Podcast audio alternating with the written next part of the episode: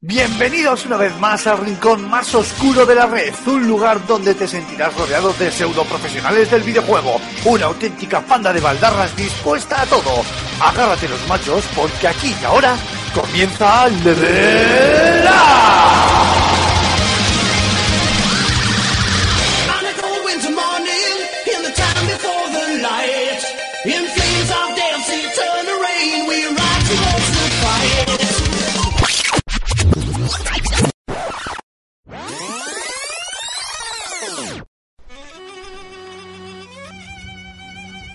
Con 10 cañones por banda, viento en popa toda vela, no corta el mar sino vuela, vuestro podcast de videojuegos favoritos.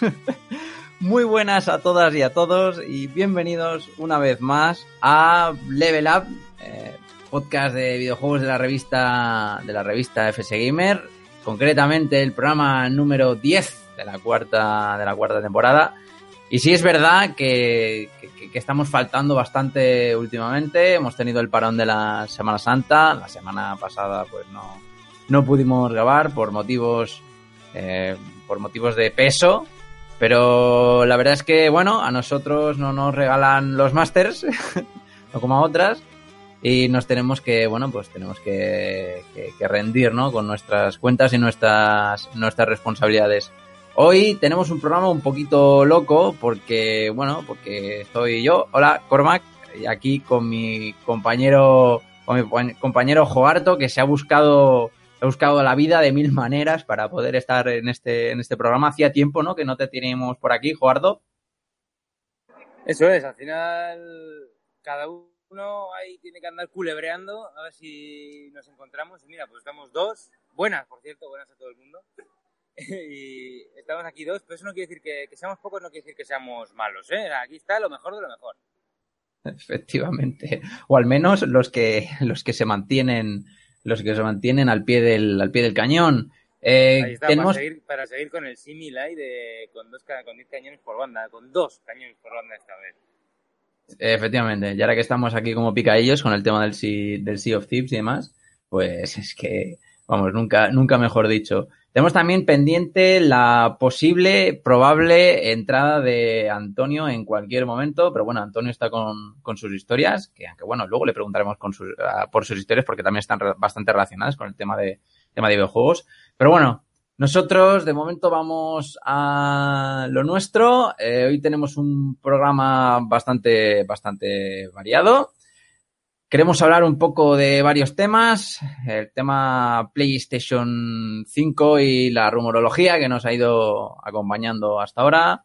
El tema del Steam Spy eh, y la polémica reciente comentar un poquito por encima a qué estamos eh, jugando, a qué hemos estado jugando estas semanitas, aprovechando ya el tirón de la Semana Santa y de la semana pasada. También tenemos la firma de José Carlos Castillo, una sección del oyente que viene cargadita y bueno, pues ya pues despediremos el, despediremos el programa. Eh, empezamos ya con, con los temas de la semana sin más dilación, así que ¿qué te parece, Jobarto? ¿Le damos o qué? Perfecto, ahí vamos, ahí vamos. Bueno, pues la primera noticia de la que nos queremos hacer eco es que, bueno, PlayStation 5, según una serie de, de rumores, parece ser con peso, sacados de la revista eh, Kotaku y por fuentes internas de Sony, dice que no llegará a la consola, la nueva, la nueva consola de, de- de Sony, eh, no llegará hasta 2020 como, como mínimo. Y nosotros hace ya, bueno, hace ya un par de años, pero últimamente sobre todo ya habíamos estado escuchando bastantes rumores acerca de la posible presentación al menos de PlayStation 5. eh, incluso se había, se había llegado se había llegado a escuchar incluso para este mismo año, este mismo E3 para su presentación y que tendría una muy probable salida para 2000, para 2019. Eh, esto, estos rumores venían cargados o potenciados por el hecho de que los, digamos que los títulos AAA de Sony, o al menos los más eh, importantes, o lo que lle- llevamos, eh, llevan un par de- eh, llevan bastante tiempo anunciados, eh, están, están, están saliendo ya o están, están a punto de salir durante, a lo largo de este, de este año. y no parece que haya más eh, chicha, ¿no? A partir de, de, bueno, de finales del año que viene o 2000 o 2020. Así que entonces, digamos que parecía, ¿no? El escenario perfecto para ya el anuncio, al menos, o la confirmación de que eh, se está trabajando en una eh, PlayStation 5 para, para medio o largo o largo plazo. Tam- También no hace mucho, hace, bueno, hace casi medio mes, eh, se habló un poco de, bueno, medio mes no, se habló, hace un par de semanas, se habló se hablaron de los primeros detalles eh, técnicos de PlayStation, de PlayStation 5, eh, dentro de rumores, evidentemente, eh, se supone que la futura consola contaría con una arquitectura eh, AMD, con un microprocesador de 8 núcleos, y una memoria interna GDDR6 y además de que seguirías apostando por o soportando la, realidad virtual. Bueno, que aunque en este en esta mm, generación eh, se haya quedado a lo mejor un poquito a medias, sí que es verdad que hemos tenido un montón de, títulos y ha ido cobrando fuerza eh, poquito, poquito a poco. Igualmente Sony ha desmentido, evidentemente, todos estos, todos estos rumores, pero bueno, parece ser que estos vienen un poco con, con fuerza. Mm, No, no tenemos muy claro si en este 3, bueno, yo no creo que en este 3 vayan a anunciar nada al respecto. Pero la verdad es que si nos fijamos, no sé tú qué pensarás, Jogarto, pero si nos fijamos, por ejemplo, en el panorama que tienen las otras, las otras consolas, eh, Switch eh, está siendo todo un, éxito. Eh, ha vendido, creo que, bueno, eran, eran más de cuatro unido, más de cuatro millones de unidades de ventas en Japón. Vamos, al menos no conocíamos las cifras de ventas, cifras de ventas concretas hasta ahora. Esto significa que está vendiendo bastante bien, así que yo creo que le queda para rato. Y por parte de Microsoft, bueno, pues eh, tiene ahí Xbox One X, que es la consola más potente del mercado, así que yo creo que podrían o deberían de tirar con, con ella y sacarle partido lo máximo posible. Esto nos deja con una, una Sony, con una que es líder, es verdad, en, en ventas en el mercado y tiene un catálogo bastante interesante habido y por haber de, de en cuanto a títulos eh, exclusivos AAA y indie. Pero, eh, pero PlayStation 4 lleva ya bastante tiempo en el mercado. PlayStation, sí que es verdad que PlayStation 4 Pro sigue ahí, pero bueno, no es el salto de calidad que supondría de una, de una eh, generación a otra. Así que el anuncio de PlayStation 5 cada vez va cobrando un poquito, un poquito más fuerza. Creo que además algún que otro oyente nos, nos lo preguntaba en un audio de la semana, de la semana anterior. Así que, bueno, yo creo que no, quizá no este año, pero en el E3, ¿no? De 2019 podríamos llegar incluso a ver algo un poco más eh, sólido. Tú, no sé, ¿qué piensas, Juardo? ¿Tú, ¿Tú tienes ganas de esta PlayStation 5 o a ti ya las consolas como que, como que no? Hombre, pues lo primero, yo, para empezar, quiero decir que a mí no me apetece ya una PlayStation 5. O sea, no la necesito para nada. Tengo la generación, estoy saturado ya, hay buenísimos juegos, no me da tiempo para jugar más. Eh, estoy muy contento con mi Play 4, estoy muy contento con mi Switch, con la 3DS, o sea, la Vita incluso, o sea, no, para mí no me hace falta más. Sí que es verdad que igual sacaría una portátil de Sony, una nueva Vita, podría ser, ¿eh? si le dan buena cancha, pero bueno, una PlayStation 5 ahora no me hace, no me hace mucha falta, la verdad, una nueva generación. Creo que la generación todavía tiene para rato. Sí que es verdad que creo que se puede mejorar la calidad, pues es lo que tú has dicho, que si tantos núcleos, que si tal, que si cual. Pero realmente acaban de sacar la PlayStation Pro, la Xbox One, la X, eh, etc, etc. Entonces yo creo que de momento no es necesario. Eso para mi manera de ver. Y yo estoy muy contento ¿eh? con la generación que tenemos. Yo diría, como bien han dicho y como bien has dicho tú, que hasta 2020 por lo menos en principio no saldría nada. O sea, y me parece hasta pronto. Y, en cuanto a lo del E3, por mí, eh, no necesito anuncios de nada. Mejor que sigan sacando jueguitos, que sigan alimentando lo que tenemos, que saquen nuevas IPs y, y a mí me tienen ya más que ganado. Yo ahora mismo con la Switch estoy eh, contentísimo. Eh, al final es lo que tú dices, mucho indie y tal, pero bueno, parece que se va alimentando poquito a poco. ya has dicho, 4 millones de unidades en Japón. Y si no me equivoco, en diciembre de 2017, eh, a nivel mundial, eh, contara- contaron unos 15 millones de Switch vendidas. O sea, Es una brutalidad. ¿Qué pasaba? Eh, las- es, es que es muchísimo, es que es, es- es una burrada. Y poquito a poco, eh, Nintendo con sus cositas, Play con lo suyo, Xbox parece que... ah, pero bueno, ahí, ahí se mantienen. Yo la verdad que, fíjate, ahora sale God of War, acá sale Far Cry 5, dos juegazos, va a salir a Detroit, va a salir Vampire, eh, Nintendo tiene también un montón de juegos ahí en, el, en, la, en la recámara y es que no, no necesito nada más. Oye, el Va- Vampire este de, de- de qué va, que, he oído bastantes cosillas, pero no tengo mucha idea yo de qué, de qué es. Vampire, a ver, si no me equivoco, es... Eh, es que al final, a mí lo que me interesa de Vampire es el, es, un, como- como- es un juego de rol de acción, rol acción, vamos a decir, y lo que me interesa de Vampire es sobre todo la ambientación. A mí lo del tema de los vampiros, etc, etc, a mí eso me flipa. Pero eh, en realidad se supone que tú eres un... es como un acción RPG en el que tú eres en- ambientado en Londres, vamos a decir, los años 20, me parece que es, años 30, por ahí.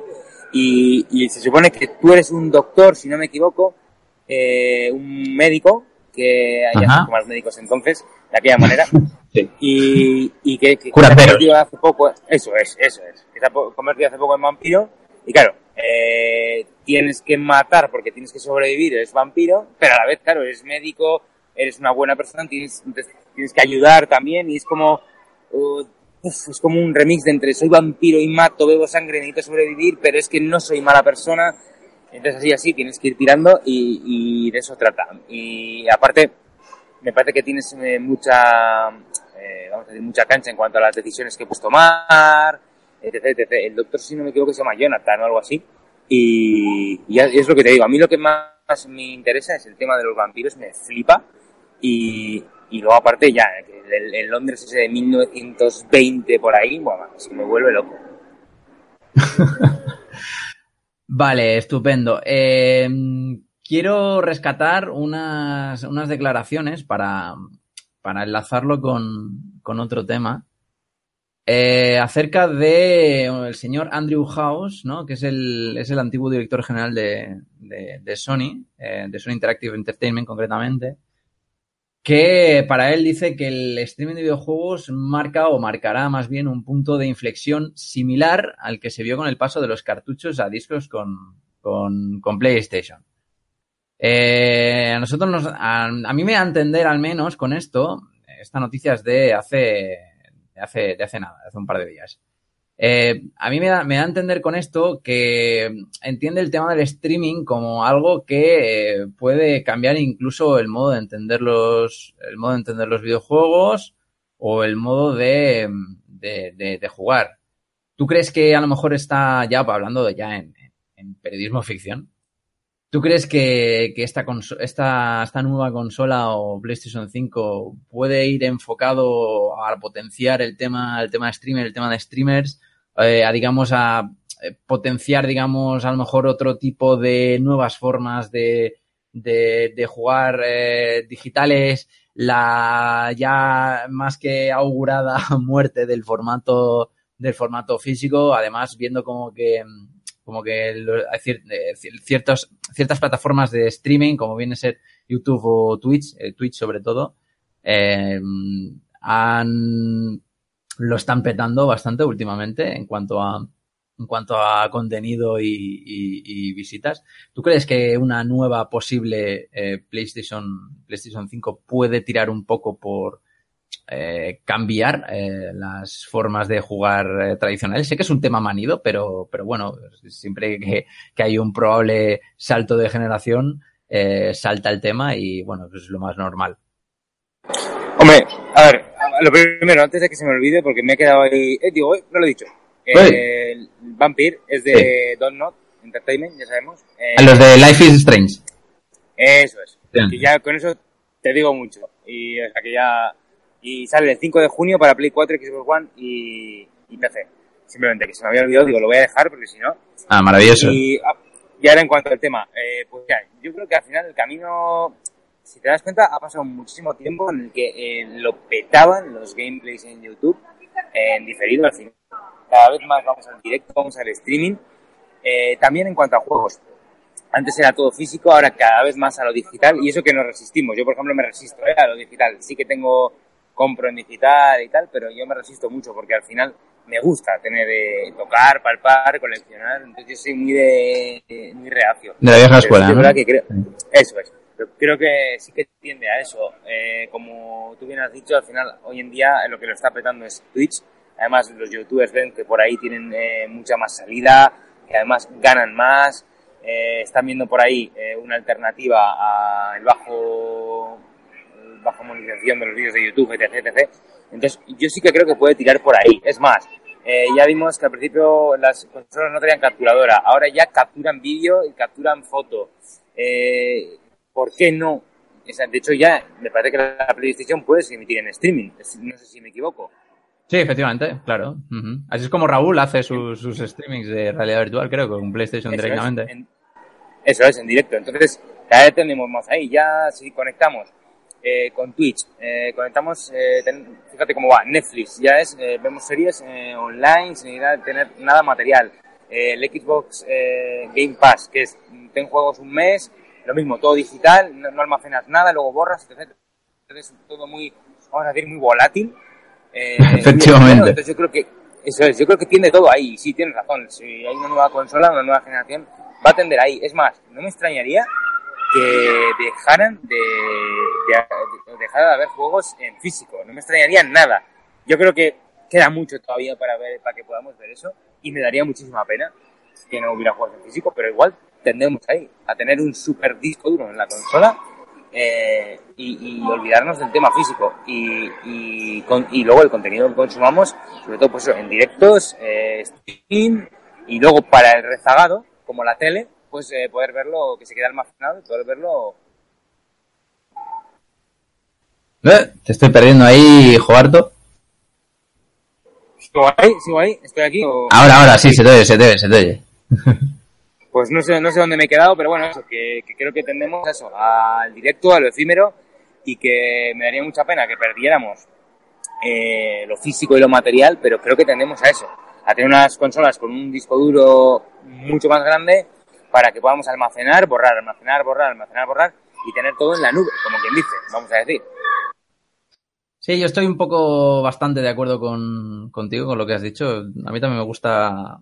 A mí también me, suele gustar bastante tocar los discos, pero la verdad es que últimamente mm, valoro bastante el hecho de que te, pasen una clave, la comodidad de que te pasen una clave y que lo metas en, tu consola y, punto y se acabó. Eh, yo tampoco creo que vaya por ahí el tema de, por el tema de las declaraciones de, de Andrew House. Creo que se refería más a, a lo mejor a tomar ciertas, que podrían, podrían siquiera tomar ciertas decisiones a nivel de- de, bueno, de mercado, de, de desarrollar juegos o de, o de potenciar publicidad para ciertos juegos, ¿no? Que a lo mejor sí que sean eh, óptimos para, para llevarlos a, a, a streamear o que, bueno, que tengan público potencial de gente que, que, que vea Twitch y ese tipo de, y ese tipo de, historias. Eh, hemos bueno, estamos viviendo ahora mismo la explosión de, de, bueno, de un nuevo género enfocado en el, en el multiplayer, ¿no? Que es el tema de los, de los Battle Royale, ¿no? Con, con el PUBG y el, y el Fortnite, ¿no? Que ahora mismo son, son bastante como, son como los reyes, ¿no? En, en, Twitch junto con, con los de siempre, con League of Legends y, y Counter Strike. Y yo creo que lo que quiere a lo mejor decir este, este hombre, que lo, lo que he dicho, lo, lo comentado anteriormente, que son simplemente unas declaraciones suyas propias, que no tiene por qué ser así. Pero aún así es interesante de, analizar. Que puede ser porque Sony a lo mejor puede que apuesten eh, por, juegos del estilo, o a lo mejor potenciar su, su capacidad, como tú has dicho antes, de eh, hacer streaming de, calidad directamente desde tu consola PlayStation y no sé, a montarse algún que otra, alguna que otra colabo ¿no? con Twitch, porque sí que es verdad que se puede hacer streaming directamente desde, desde PlayStation, desde PlayStation 4, pero la verdad es que la calidad es, es bastante, bastante regulera. Sí, sí, además, si no me equivoco, las declaraciones iban por el, eh, así entre comillas, como diciendo, eh, pasar de cartucho, como teníamos antes, ¿no? A discos, discos, es más accesible y más barato. Entonces, claro, y dice, Claro. entonces lo que se trata es de tomar un riesgo, de coger un riesgo y buscar un modelo de negocio más adecuado. Claro, si tú tienes eh, los juegos siempre en descarga de- en digital, eh, eh, a nivel económico es mucho más barato para, para las eh, distribuidoras y desarrolladoras. Entonces, tener el juego, es lo que te digo, tipo Xbox Game Pass, te lo tienes y incluso alquilarlo a nivel digital, me deshago de él. Esto puede ser más, bueno, podría abaratar costes también para el jugador. Aunque, si te digo la verdad, creo que el jugador en este caso es el que menos eh, gana en estas, en estas ocasiones, porque siempre acaba siendo parecido. Claro, eh, bueno, eh, esto yo creo que tiene su- sus más y sus menos, ¿no? Como tú dices. Eh, bueno, nos hemos ido a hablar de, de- hemos pasado de PlayStation 5 a ventas digitales, pero bueno, nos da igual, porque somos así. Sí, sí, sí, Ahí no- un, poco, un poco loco, un poco loco. sí, y como no hay ningún jefe, pues hablamos de lo que nos dé la gana. Eh, es así. ¡Viva el vino! ¡Viva el Viva el vino. Sí, yo creo que eh, hablar de las, de las ventajas e inconvenientes que podría tener el usuario de PlayStation 5 con este tema es, es interesante y daría para otro debate. Y como, bueno, como esto está medio improvisado, así que bueno, pues lo lanzamos y lo soltamos y ya está. Eh, el tema digital, yo es verdad que al principio le veía bastantes pegas con, con el tema de que eh, en, en consola, eh, no en PC, en PC ya es otra historia de que, por ejemplo, se pierde la venta en segunda mano, ¿no? Que hay mucho, hay mucho usuario, ¿no? Bueno, los juegos ya sabemos que valen 70, 70 euros y sin entrar en la discusión de que si los juegos eh, tienen el precio que merecen o son muy caros, y etcétera, etcétera. Eh, 70 euros son 70 euros. No todo el mundo se puede gastar 70 euros cada vez que sale un juego Sí, esperado. Yo, soy, yo soy muy Sí. segunda manera, ¿eh? Claro, por eso, y ahora mismo es un bueno, pues es un mercado pues que puede interesar sobre todo a, a- a aquellos videojugadores pues que no, no se pueden permitir o no quieren eh, gastarse toda esa pasta. O directamente que sí. dices, "Joder, si es que no, no tengo tiempo para ahora para jugarlo de salida, me- no, me, no me importa esperarme, eh, aguanto Claro. un poquito el hype y tal, y te esperas, te lo ahorras, y alguien que juegos cortos, por ejemplo, qué sé, bueno, corto no es el Far Cry 5, ¿no? Mucho menos. El Crash Bandicoot. Que se- Sí, sí, eso es. Te lo juegas, pum, y alguien que se canse vas a, no sé si se puede decir, pero lo digo, Wallapop, por ejemplo, y lo tienes por 15 euros menos. Efectivamente, efectivamente. Eh, no solo la, claro, no solo la venta de segunda mano, sino también que, bueno, los juegos pues son bajados de precio bastante, bastante, bastante rápido.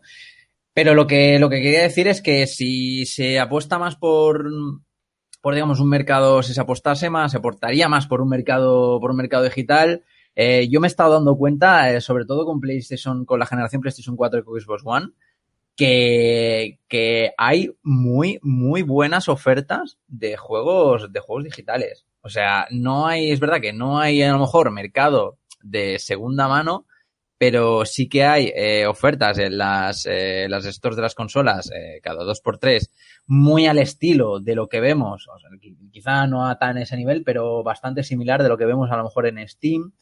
Y eh, saldrían también, yo creo que se potenciarían también estas páginas web, ¿no? Que eh, de ámbito legal, quiero decir, que eh, venden, se dedican a vender juegos en, en, en digital por case, rollo, no sé, rollo Instant Gaming o rollo GOG, pero para, para consolas. Eh, y eso la verdad es que sería una buena noticia porque, no sé, yo cada vez que quiero comprar un juego de PC y tal, me asomo a lo mejor por Instant Gaming, me veo un juego que está, que tampoco tiene mucho tiempo de salida, bastante rebajado de precio. Así que yo creo que, yo creo que el tema de, el tema de los precios de, los de los juegos, de las rebajas y demás, yo creo que tendría su, tendría, tendría su, su aquel.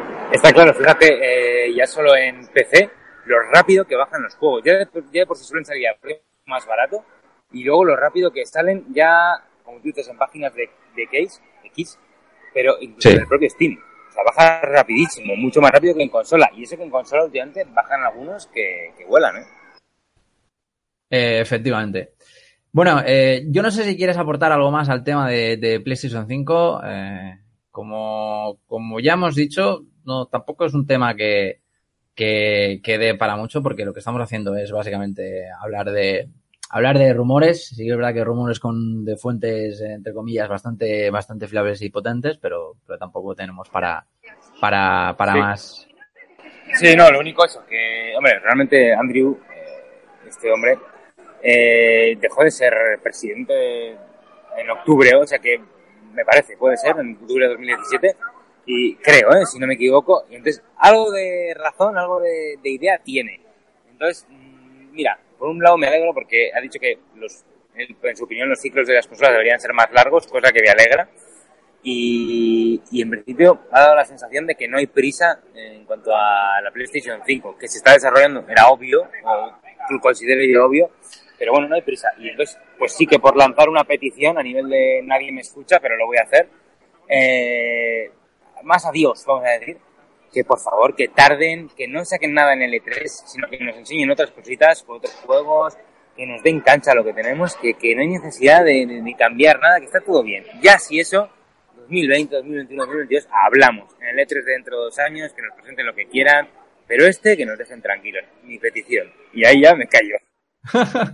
Pues sí, firmo debajo de todo, de todo lo que has dicho. La verdad es que llevo, llevo un par de años con el mismo discurso, ¿eh? De, con el mismo discurso de que no quiero que lleguen nuevas consolas, ni quiero que lleguen, ni me importa que lleguen E3 eso no, porque la verdad es que estoy bastante contento con lo que, con lo que hay. Y, y Ahí. no, y no te pasa que te, te faltan horas de vida para, para jugar. Claro, claro, tío. Yo ojalá poder eh, comprar horas de vida con, con bitcoins para, para jugar, tío. Buah, ojalá. Firmaba tú. Pero bueno, eh, pues nada, terminamos con el tema de PlayStation 5. eh, nos tomamos una pausa para, para, no sé, refrescarnos la garganta. Y le damos con el siguiente tema.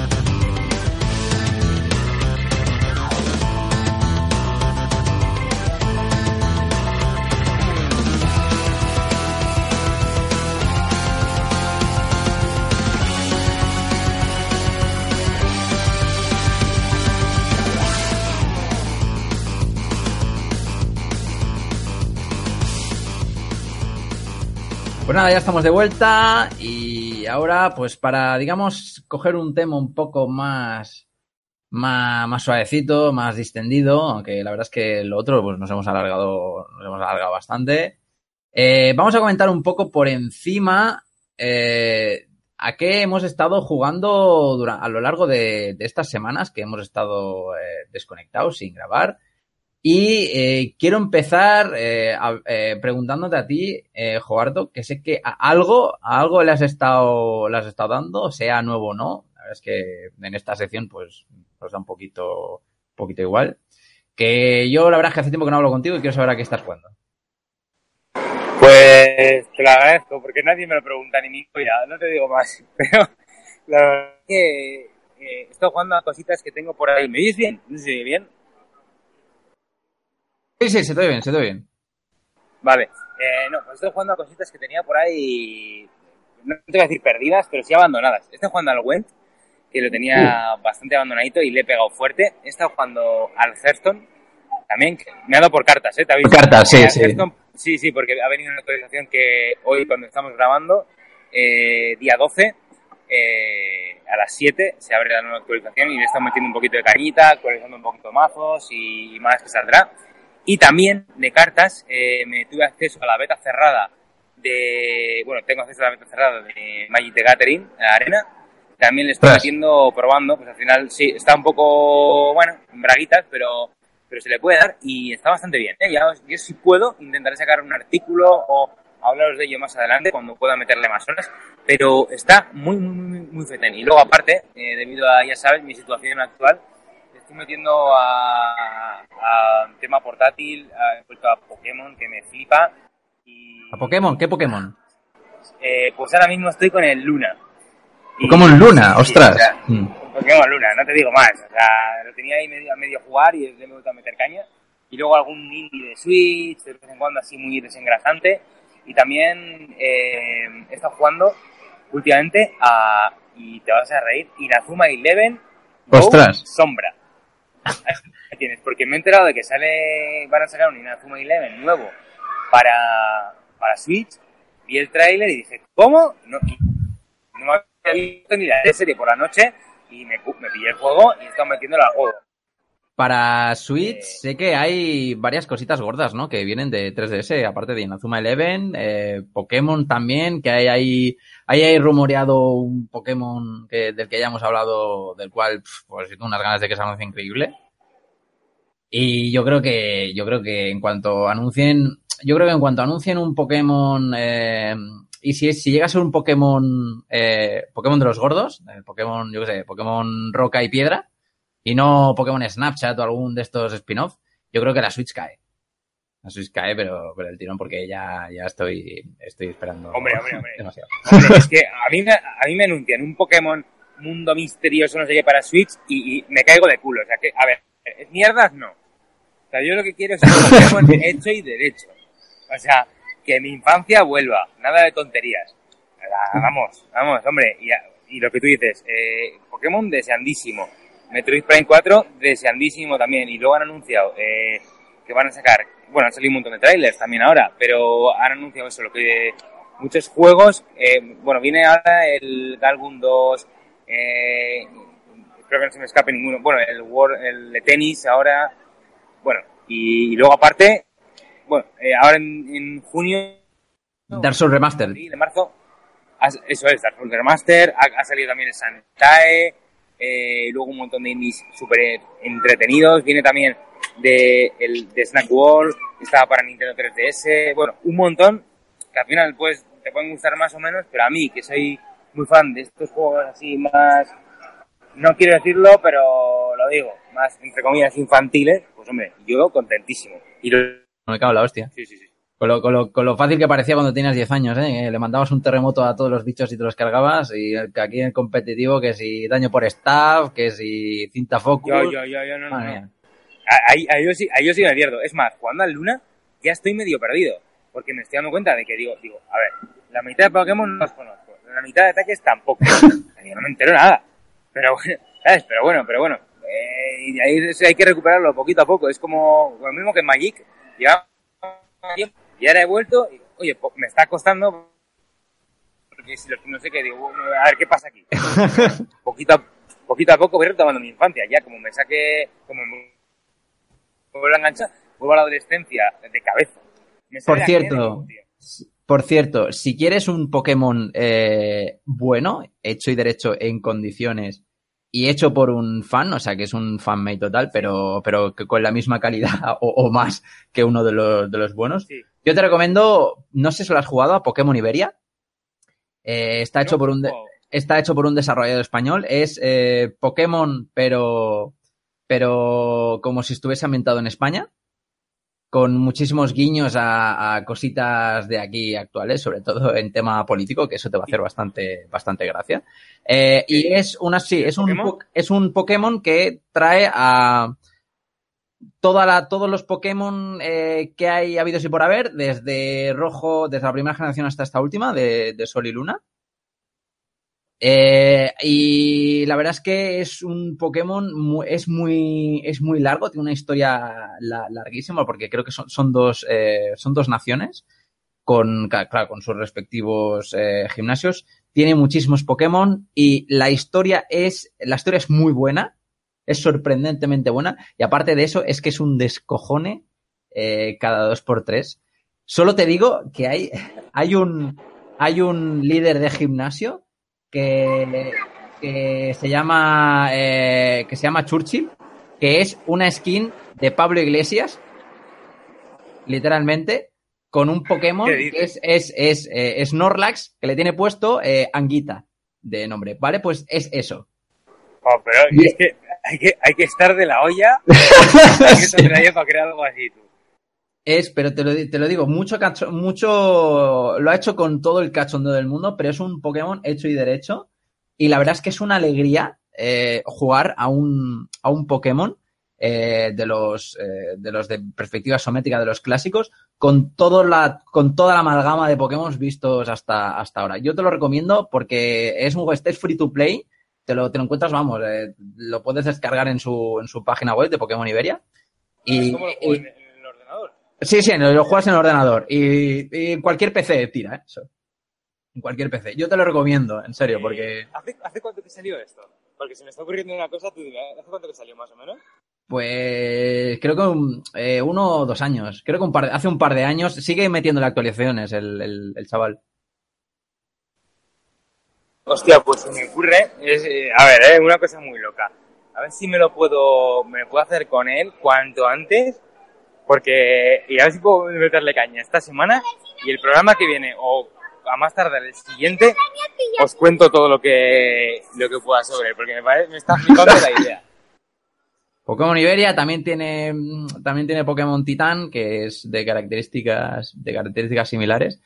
Eh, así que tío, hácelos, tío. Júgatelos. Y te hace Tío, te no, no, no. Pues lo voy a, prometido, lo voy a buscar y como pueda jugarlo esta semana o la siguiente, seguro que traigo por aquí un análisis tal, tío, porque me está encantando. Yo me lo hice en su momento y la verdad es que me flipo. La verdad es que me flipo. Pero bueno, eh, joder, nos hemos montado aquí un debate de Pokémon. Un día tendríamos que hacer un. Un día podríamos hacer en un podcast. eh, cuando, yo creo que cuando anuncien el nuevo Pokémon de, de Switch, hacemos un podcast especial Pokémons. Así, en general. Y hablamos de todo. Hablamos de Pokémon Titán, de Pokémon Iberia, de Pokémon Showdown, de Pokémon Colosseum, hablamos de todo. Me parece, o sea, de hecho es, eh, bah, es que estoy hasta sonriendo, no te digo más. A mí todas estas fricadas de Pokémon me flipa, o sea, entre estoy Harry Potter y Yu-Gi-Oh, tú, eh, vamos, vamos, vamos. Sí, ya, ya veo que te ven las cartas. Yo también soy muy fan de, de, de- de Pokémon. sí. Me la apunto y espero que podamos hacerlo en 2018, porque eso quiere decir que nos han sacado el Switch ya. Efectivamente, o al menos nos lo han anunciado, que, que ya, que ya Eh, sabemos. no es poco, no es poco, eso es. Vale, pues te cuento yo a lo que he estado jugando durante estas semanitas. Espera, Eh, espera, espera, que es, que, es que me siento un poco mal, porque tú me las preguntabas, yo, la verdad, y no, yo te lo quiero preguntar. Ah, vale, vale, vale. Marc, Marc, a mí también me interesa mucho saber qué has jugado porque hace mucho que no hablo contigo. ¿Qué- ¿A qué has jugado esta- estos últimos semanas? Efectivamente. Vale, pues eh, te lo resumo así rapidito. El título más gordo que he estado jugando esta semana, esta semana, que me tocó hacer el... Por suerte me tocó el hacer el análisis, ¿vale? Tocó, tocó la flauta y me toca a mí.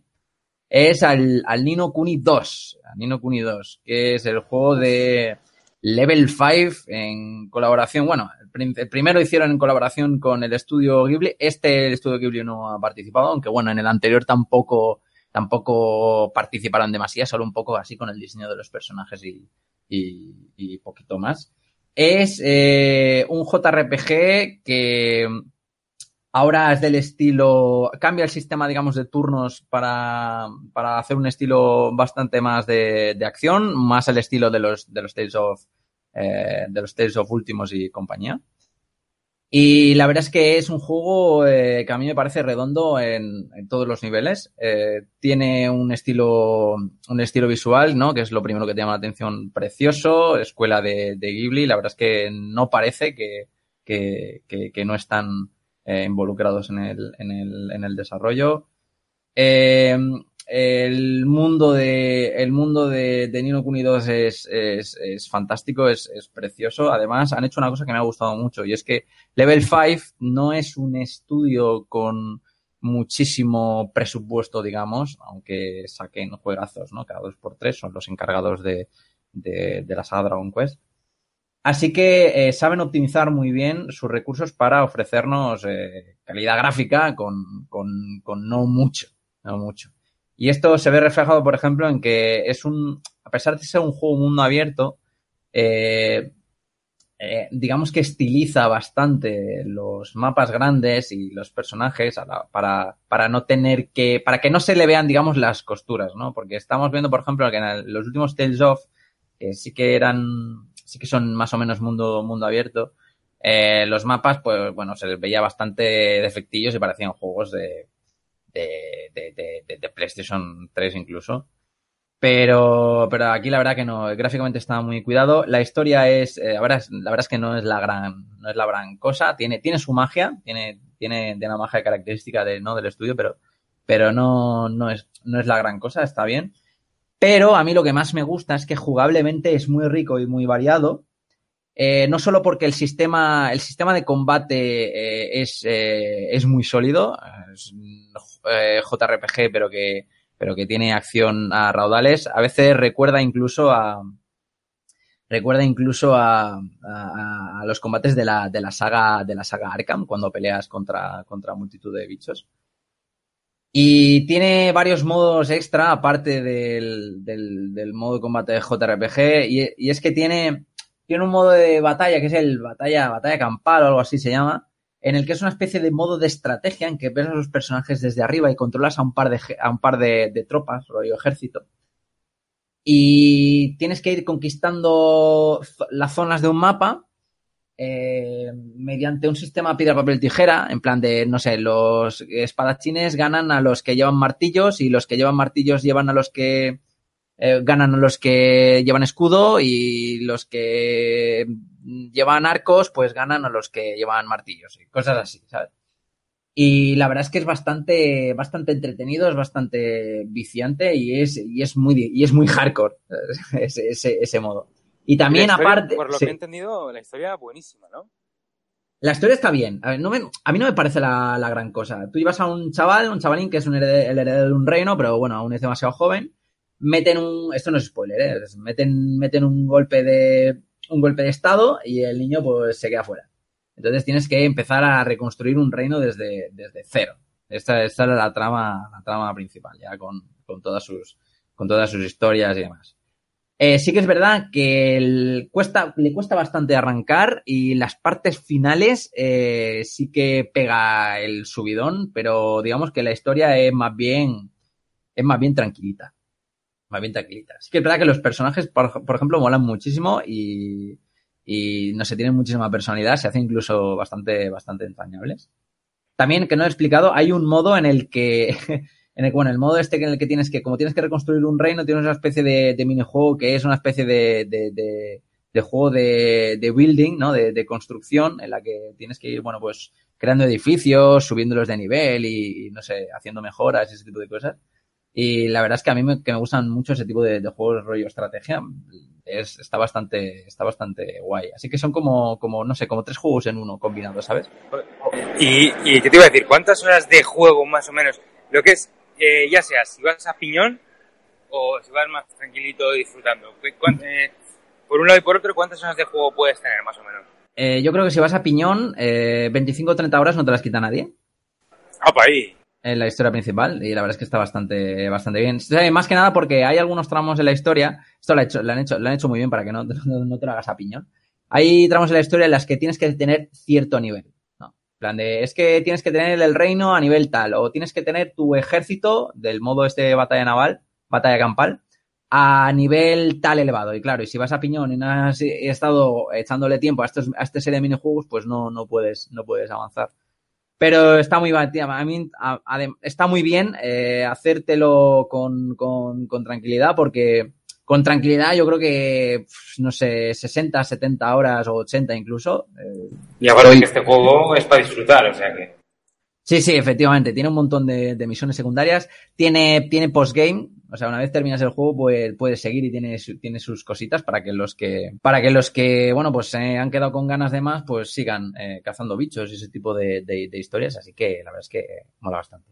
¿Y la Y- dificultad, qué, sí. dificultad qué tal? Eh, regular. Ese es el punto que menos me gusta del juego. Eh, es bastante accesible, incluso para los recién entrados.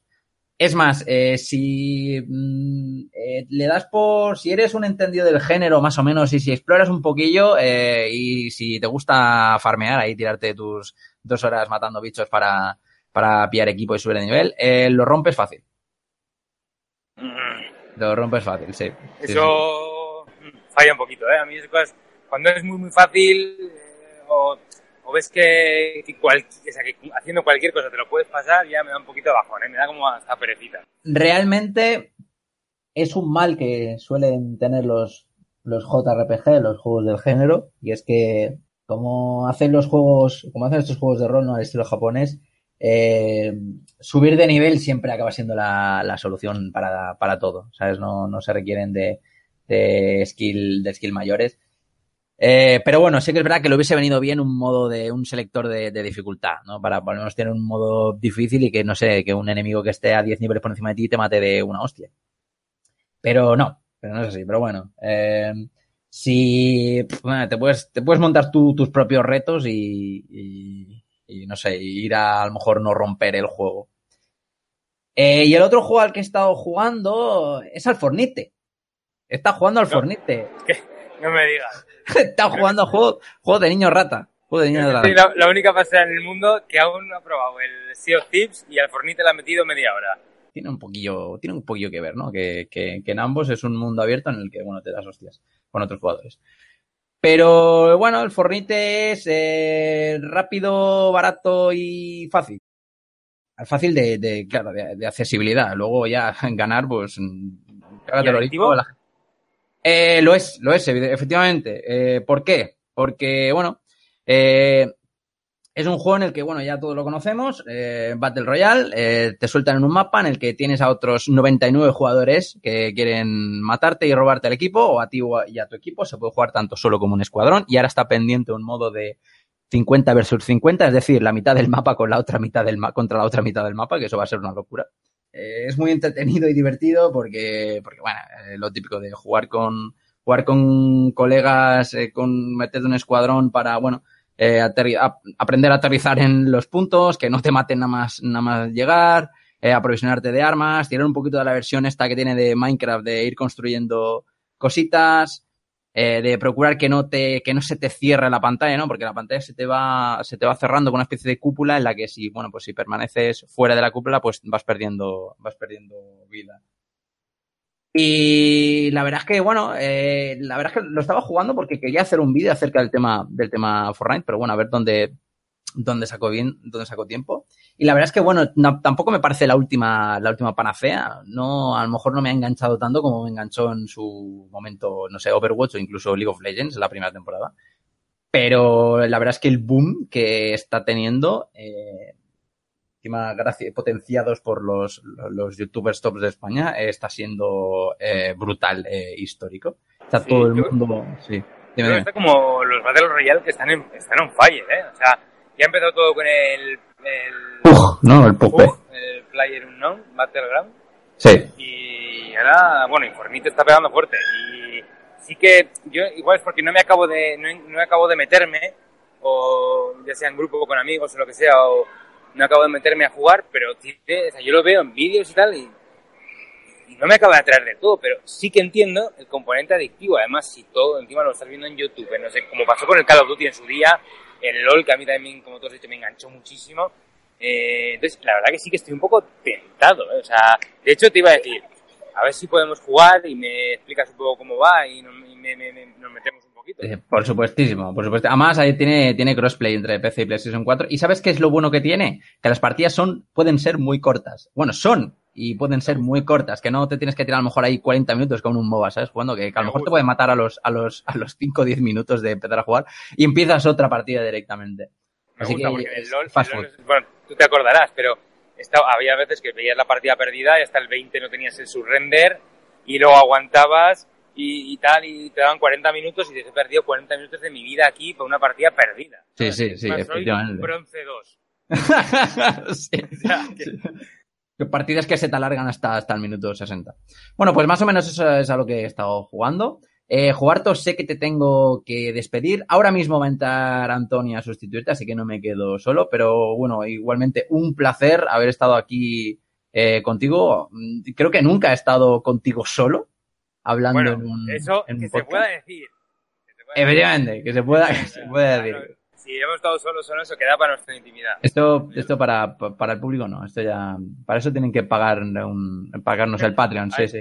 Para subir, para subir los nudes y los vídeos, sí, sí. Sí, efectivamente. Eh, te despido, Joarto, que sé que tienes prisa. Eh, muchísimas gracias por venir. Sin ti, el podcast de esta semana no hubiese sido posible. Así que nada, ya nos vemos para la próxima. Dale a, dale a tus Pokémon y a ver si quedamos para jugar al Fornite. Pues eh, muchas gracias a ti, a vosotros y hombre, eh, también es fácil decirlo, sin ti el podcast no hubiera sido, hubiera estado tú solo, o sea que, pero joder, la verdad que el peso lo has llevado tú y nada, pues muchas gracias otra vez. Y eso, queda pendiente el jugar al Fornite y nada, lo que tú dices. Ahora mismo me piro, voy a ver si puedo, me da tiempo esta noche a capturar un par de Pokémon nuevos con algún nombre raro y con forma eh, rara como de papelera o de llavero y ya os contaré, ya os contaré qué tal. Y voy a probar el Iberia, a ver si la semana que viene vengo con, con algo que comentarte. Muchas gracias, Marc. Venga, Joarto, hasta luego. Ya.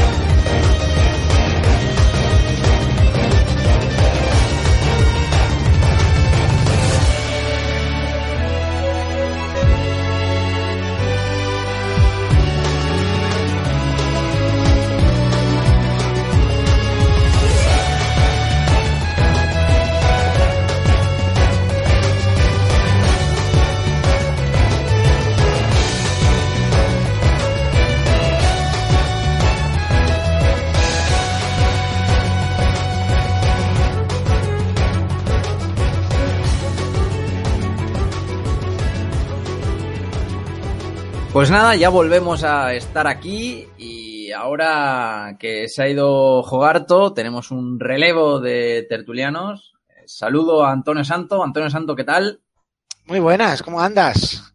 Nada, ha sido un cambio, la verdad es que bastante puntual. Se va uno, se va uno, vuelve otro. Yo me pensaba ya que iba, que iba a estar al final solo. O sea, no es un podcast, es un ballet esto.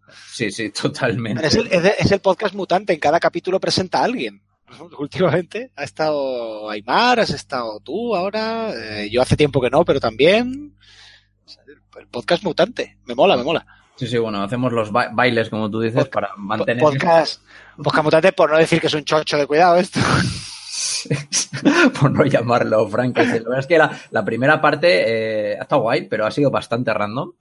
O sea, lástima que no hayas estado tú, pero bueno, hemos acabado habl- hablando hasta de Pokémon y todo. Lo podemos cambiar, de Level Up lo llamamos Random Podcast. Random Lab, sí, sí, sí, totalmente. bueno, pues contigo tenemos un tema pendiente eh, y es que ha habido cierto lío con Steam y con Steam Spy que, que ha tenido que, que- que cerrar. Esto yo creo que no se lo esperaba, no se lo esperaba a nadie. Y la verdad es que me gustaría que nos contase un poquito de qué va el tema, tú que eres el experto en este tipo de, cuestiones, así que yo te, me callo y te cedo, te cedo la palabra. Bueno, a ver, primero yo creo que vamos a aclarar algunos, algunos conceptos, porque mucha gente quizá ni sepa lo que es Steam Spy. En primer lugar, eh, como, como sí que seguramente sabrá cualquiera que, que siga un poco la industria más o menos de cerca, no hay cifras oficiales de ventas en la- en formato digital. De formato físico, algunas empresas las, las publican, otras no. Eh, En España, pues AEBI las publica mensualmente, su top de ventas, sin dar números exactos, pero por lo menos sabemos el orden de ventas, mientras que en digital, pues ha habido tradicionalmente mucha falta de transparencia. Steam Spy es un servicio independiente, es una página web que ofrece datos de venta, de usuarios concurrentes, en fin, de una serie de parámetros de juegos que están a la venta en Steam. ¿Cómo se hace eso? Si los datos no son públicos, si Steam no los entrega, pues eh, lo que ha hecho, lo que hizo en su día el creador de Steam Spy es escribir un código, un script, al final un robot araña de estos tipos como el de Google, que lo que hace es explorar todos los perfiles de los usuarios de Steam. Como en principio todo usuario de Steam tiene su librería de Steam pública, al entrar en, en esos perfiles y mirarlos todos, podía obtener unas cifras más o menos fiables de cuántas personas tienen un juego en su librería de Steam y basándose en eso, pues extrapolar más o menos cuánta gente lo ha comprado o, en fin, cuánta gente lo está jugando en un momento determinado, también utilizando los datos públicos. Eh, esto, Steam Spy era un servicio bastante famoso dentro de la, dentro de la industria, sobre todo en la escena indie. Eh, digo en la escena indie porque las grandes distribuidoras evidentemente tienen sus propios, sus propias cifras y sus propios métodos de saber estas cosas, aunque pudieran recurrir en un momento determinado a Steam Spy para, para ver un título de la competencia. Pero sobre todo era para, para indies, para publishers pequeñitos y tal, porque te permitía pues hacer una serie de estudios de mercado, de ver cómo está vendiéndose tal juego, cuántos, pues, cuántos usuarios hay al mismo tiempo, ver en tal género si está teniendo éxito o no. ¿Qué ha pasado? Que Steam ha anunciado que cambia de la noche a la mañana eh, las, los eh, parámetros de privacidad por defecto de la plataforma. Y las librerías de juegos de los usuarios pasan automáticamente a estar ocultas por defecto. Con lo cual, el creador de Steam Spy ha, ha ha publicado que ya no puede tener esos datos de manera semiautomática como tenía hasta ahora, aunque luego tuviera un post ajuste manual. Y básicamente, como no puede contar con los datos de la librería y tendría que conseguir los datos basándose en usuarios concurrentes, con luego mucho retoque manual y tal, esto y lo otro, que como esto no es su trabajo principal, pues que básicamente cierra. Que si Steam no se lo va a poner fácil, pues que va, tiene que cerrar. Steam Spy deja de existir como servicio, es decir, ya no se actualiza más, se va a mantener abierta la página web como base de datos de lo que han sido las cifras de ventas hasta ahora. Eso es un poco el resumen de la situación actual. Hoy por hoy, salvo que Steam dé media vuelta o anuncie un cambio o anuncie una colaboración con Steam Spy, cosas que francamente dudamos mucho, en principio Steam Spy va a dejar de actualizarse desde ya. Ya no se va a poder utilizar más. Esa es la situación. ¿Que ha habido bronca? Pues hombre, porque es verdad que es, que es un servicio bastante útil. Mm, Por otro lado, también la utilidad hay que cogerla con bastantes pinzas. Porque eh, era muy fácil leer mal los datos de Steam Spy y al final acabar, eh, entre comillas, automanipulándote o autoengañándote con determinadas cosas. Y ya, pues, si quieres, entramos en profundidad en eso, pero bueno, me pongo en tus manos para que me preguntes lo que tú quieras. Eh, sí, yo quería preguntarte que, corrígeme si, si me equivoco, pero esto viene a un poco a colación o en relación al tema de las nuevas políticas de protección de datos, ¿no? Que han estado sonando últimamente. Ah, oficialmente sí. Oficialmente sí, oficialmente viene a raíz de una preocupación de Steam por mejorar la privacidad de sus usuarios. Ahora, eh, si es solo por eso, desde luego, pues muy- no parece una medida muy acertada, porque la, tu perfil sigue siendo público por defecto. O sea, tus datos de, de perfil son públicos y de repente lo que has quitado que sea público es la librería, que es una cosa bastante inocua. Yo entendería que dijera, por defecto, tu perfil es automáticamente, completamente privado de, de forma automática. Ni se puede ver a qué estás jugando, ni se puede ver de dónde eres, ni ningún dato tuyo que hayas puesto, ni absolutamente nada. Mientras que tú puedes seguir viendo, por ejemplo, bueno, en mi caso no, porque lo tengo todo puesto en privado, pero el, el que, el que lo tenga con la configuración por defecto, tú puedes seguir viendo a qué está jugando en ese momento. Claro, ¿qué pasa? Que si lo vuelves completamente opaco por defecto, Claro. eh, por ejemplo, una función mm, útil de Steam que es, ostras, mi amigo está jugando no sé qué, me voy a meter a jugar con él, pues ya no la vas a poder usar. Yo creo que es una que se han juntado muchos factores. Por un lado, a mucha gente no le hacía mucha gracia que se hicieran públicos sus datos de ventas. Porque es verdad que puede ser una ventaja competitiva para la competencia. Porque tú ver que, ver, ver que un juego se ha vendido bien o se ha vendido mal, pues te puede ser útil. Luego algunos publishers eh, se dice, se rumorea, y no, no lo digo por nadie en concreto, y porque de hecho no sé exactamente de quién en concreto, pero sí que he leído mucha crítica de, claro, a partir de ahora los publishers van a poder volver a engañar a los desarrolladores eh, diciéndoles que han vendido menos de lo que en realidad han vendido. Bueno, eso Claro, hay, que sí. cogerlo, hay que cogerlo eso con, Con bastante precaución. Porque, a ver, lo normal, salvo que el desarrollador sea un poquito gilipollas y el publisher sea un poquito pirata, es que tenga un contrato que te obligue a auditar. Sea, que tú tengas que enseñar las cuentas auditadas todos los meses, con lo cual ahí no hay, no hay tu tía. Pero sí que puede haber habido un poquillo de run run dentro de desarrolladores de, oye, es que a mí no me apetece que esto esté puesto ahí, yo no tengo por qué publicar cuánto he vendido, cuánto dinero he hecho en mi empresa o cuánto tal. Otros que hayan dicho, mira, es que estos datos al final no son fiables y llevan a mucho error. Por razones que si quieres hablamos luego. Y si había varios run runes alrededor y aparte estaba el tema de la privacidad y no sé pues en Steam han podido decir, a la mierda me quito de problemas. Muerto el perro se acabó la rabia. Claro, efectivamente, la medida, a fin de cuentas, es un poco que Steam tire de, de proteccionismo hacia su plataforma para que no se convierta, pues no sé, en un, eh, en un nido para analistas o que se metan las compañías para hacer estudios de mercados, entre comillas, ¿no? De, de- Porque sobre todo se leían muy mal esos datos. Claro. Se leían muy mal esos datos.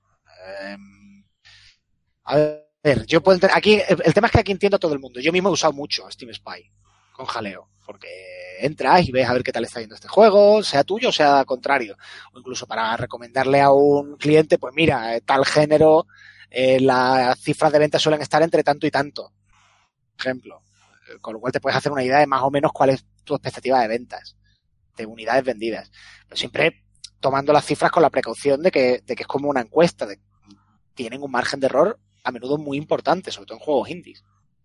Pues de repente te ve un juego que te dice Steam Spy ha vendido 3.000 unidades con un margen de error de otras 3.000. Hombre, es que entonces esa cifra no me vale para nada. Que a lo mejor vendió cero. Claro, o sea, no, no me vale para Normalmente se equivoca a la baja, no a, no a la alta, pero vamos, que no te vale para nada. Pero luego, por eso digo que entiendo las razones de todo el mundo. Entiendo la empresa que dice yo no quiero que mis datos estén ahí y, es, y deberían tener derecho a poder decir yo no quiero que mis datos estén ahí. Eh, y entiendo también a los que dicen vaya puñeta me están haciendo porque esto era muy útil. Dicho lo cual, el tema es que no era tan útil como la gente se piensa. Claro, pero a fin de cuentas, eh, mirar a ver qué juegos están, son los que petan más y demás, es un poco como hacer eh, un análisis de mercado mirando a ver cuál es el juego más jugado en Twitch. Que a fin de cuentas lo único que ves es el número de espectadores que tiene, pues algo parecido a lo mejor. Claro, y, y pasa que, se, que es muy fácil que esos datos estén mal, porque ahí, por ejemplo, estás juntando, mira, a ver, cosas que la gente pues, probablemente no sepa. Un, un, al contrario que en otras plataformas, como pasa con Nintendo, como pasa con Sony, como pasa con Apple, un desarrollador en Steam no recibe un número cerrado de, de claves para usar en promoción. Apple te da X y si, te, y si las gastas las tienes que comprar o las tienes que encargar y no puedes pedir un máximo, o sea, no puedes superar un máximo en determinado periodo. Mientras que en Steam tú puedes pedir las claves que quieras. Hombre, si pides 20.000 de golpe, pues ya te van a preguntar qué narices está pasando. ¿Se, se entiende? Sí, porque tú las puedes estar revendiendo por detrás, entonces Steam no se lleva su, Su porcentaje. Entonces, eh, dentro de un orden, más o menos, puedes pedir las que quieras. ¿Qué pasa? Que eso ya te está falseando las cifras, para empezar. Porque si yo he vendido mil y otras 300 claves las he repartido en acciones promocionales, van a aparecer 1300. Y ya, es, y ya es un porcentaje de variación bastante alto. Punto uno. Punto dos. La gente estaba haciendo unas cuentas de ingresos de las empresas loquísimas. ¿Por qué? Porque decía, a ver, este juego ha vendido 10.000 y está a la venta por 15 dólares. Eso significa que han ganado 150.000 dólares. La regla del, del 3. Mm. Y no funciona así. Pero ni remotamente. ¿Por qué? Pues primero, descuenta el 30% de Steam. Segundo, normalmente la gran mayoría de unidades que se venden de un juego no se venden a precio completo, se venden en las rebajas. Yo, cuando tú le pones un precio a un juego, habitualmente no le pones el precio al que lo quieres vender, lo pones a un precio que te dé margen de maniobra con las rebajas, porque tú sabes que cuando de verdad lo vas a vender es en rebajas.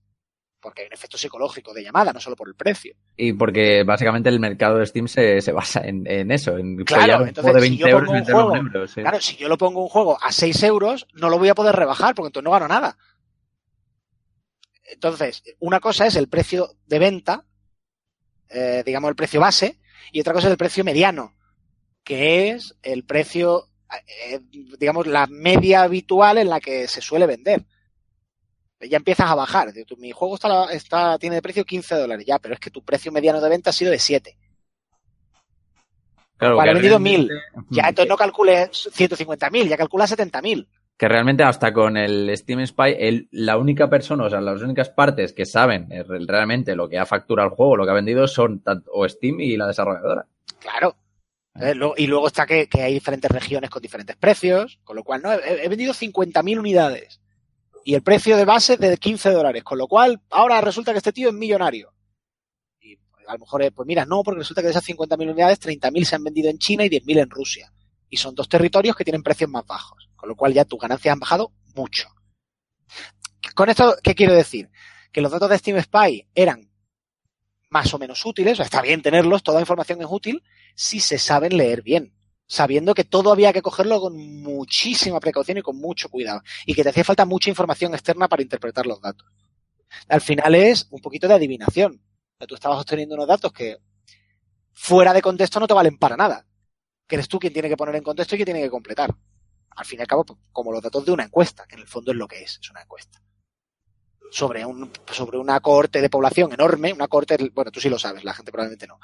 Eh, una cohorte, una encuesta es la- el grupo de gente a que le estás haciendo una pregunta. Claro, es muestreo con- concreto, sí. Exacto.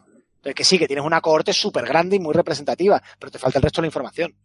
Porque no la tienes completamente detallada de a cuánto ha comprado el juego cada uno, cuánto, te puedo- en fin.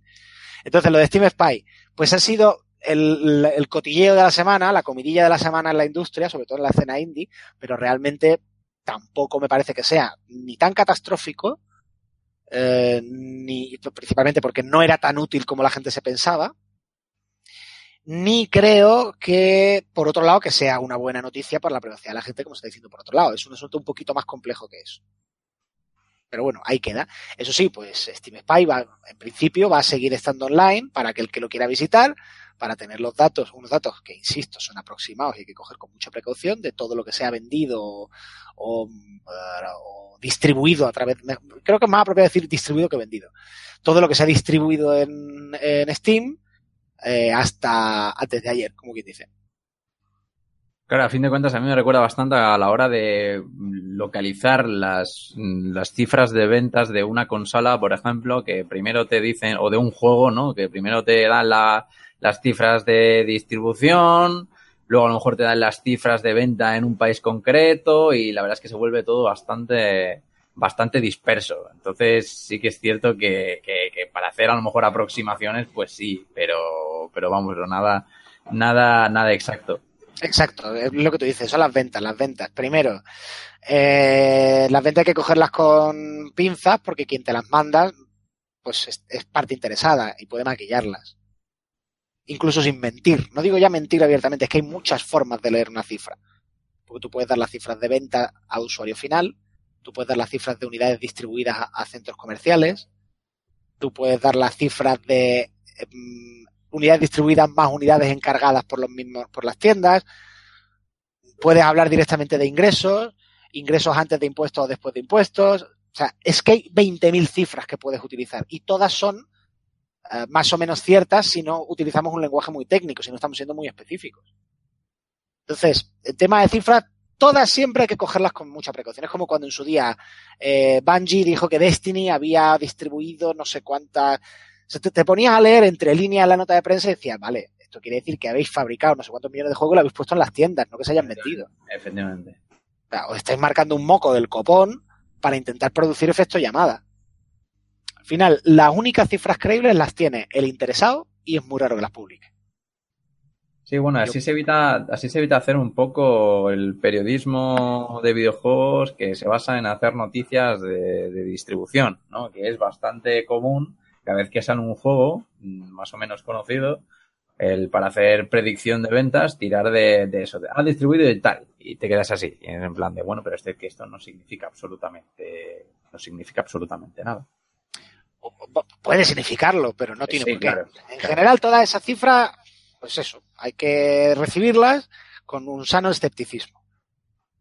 Claro, efectivamente. Bueno, tú está- ya estás aquí tú para, para matar el, el, el, el cotilleo. Y esto, a fin de cuentas, eh, entonces entiendo que para el, para el usuario, para el usuario de Steam, para el jugador, eh, yo creo que es que no tiene que, ni siquiera que afectar en prácticamente nada que él se entere. Eh, No. tener sus datos más protegidos y, y poco más. Sí, poco más. En general es que con temas de privacidad yo soy de la opinión de que te- tendría que estar todo oculto por defecto. El que quiera que lo abra. Claro, efectivamente. Pero bueno, mientras te den la, yo creo que mientras te den la opción, eh. Yo personalmente, tanto en mis consolas como en Steam y en todo, lo tengo absolutamente todo capado.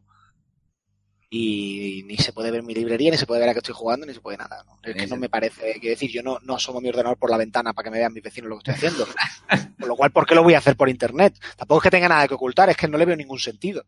No, no, es que haces bien, porque como abras a lo mejor los mensajes que te pueda enviar todo el mundo, te puede llegar cualquier cosa extraña y, y liar la no, parda. Así tampoco que- soy yo muy famoso como, vamos, no soy nada famoso como para eso. No, pero algún en bot. mi caso, no, en mi caso, por ejemplo, yo sí que tendría, que- en mi caso y el de cualquier periodista de videojuegos, sí que tenemos que tener cuidado porque hay muchos juegos que estamos jugando en determinados momentos que están bajo embargo y que no se puede saber que los estamos jugando.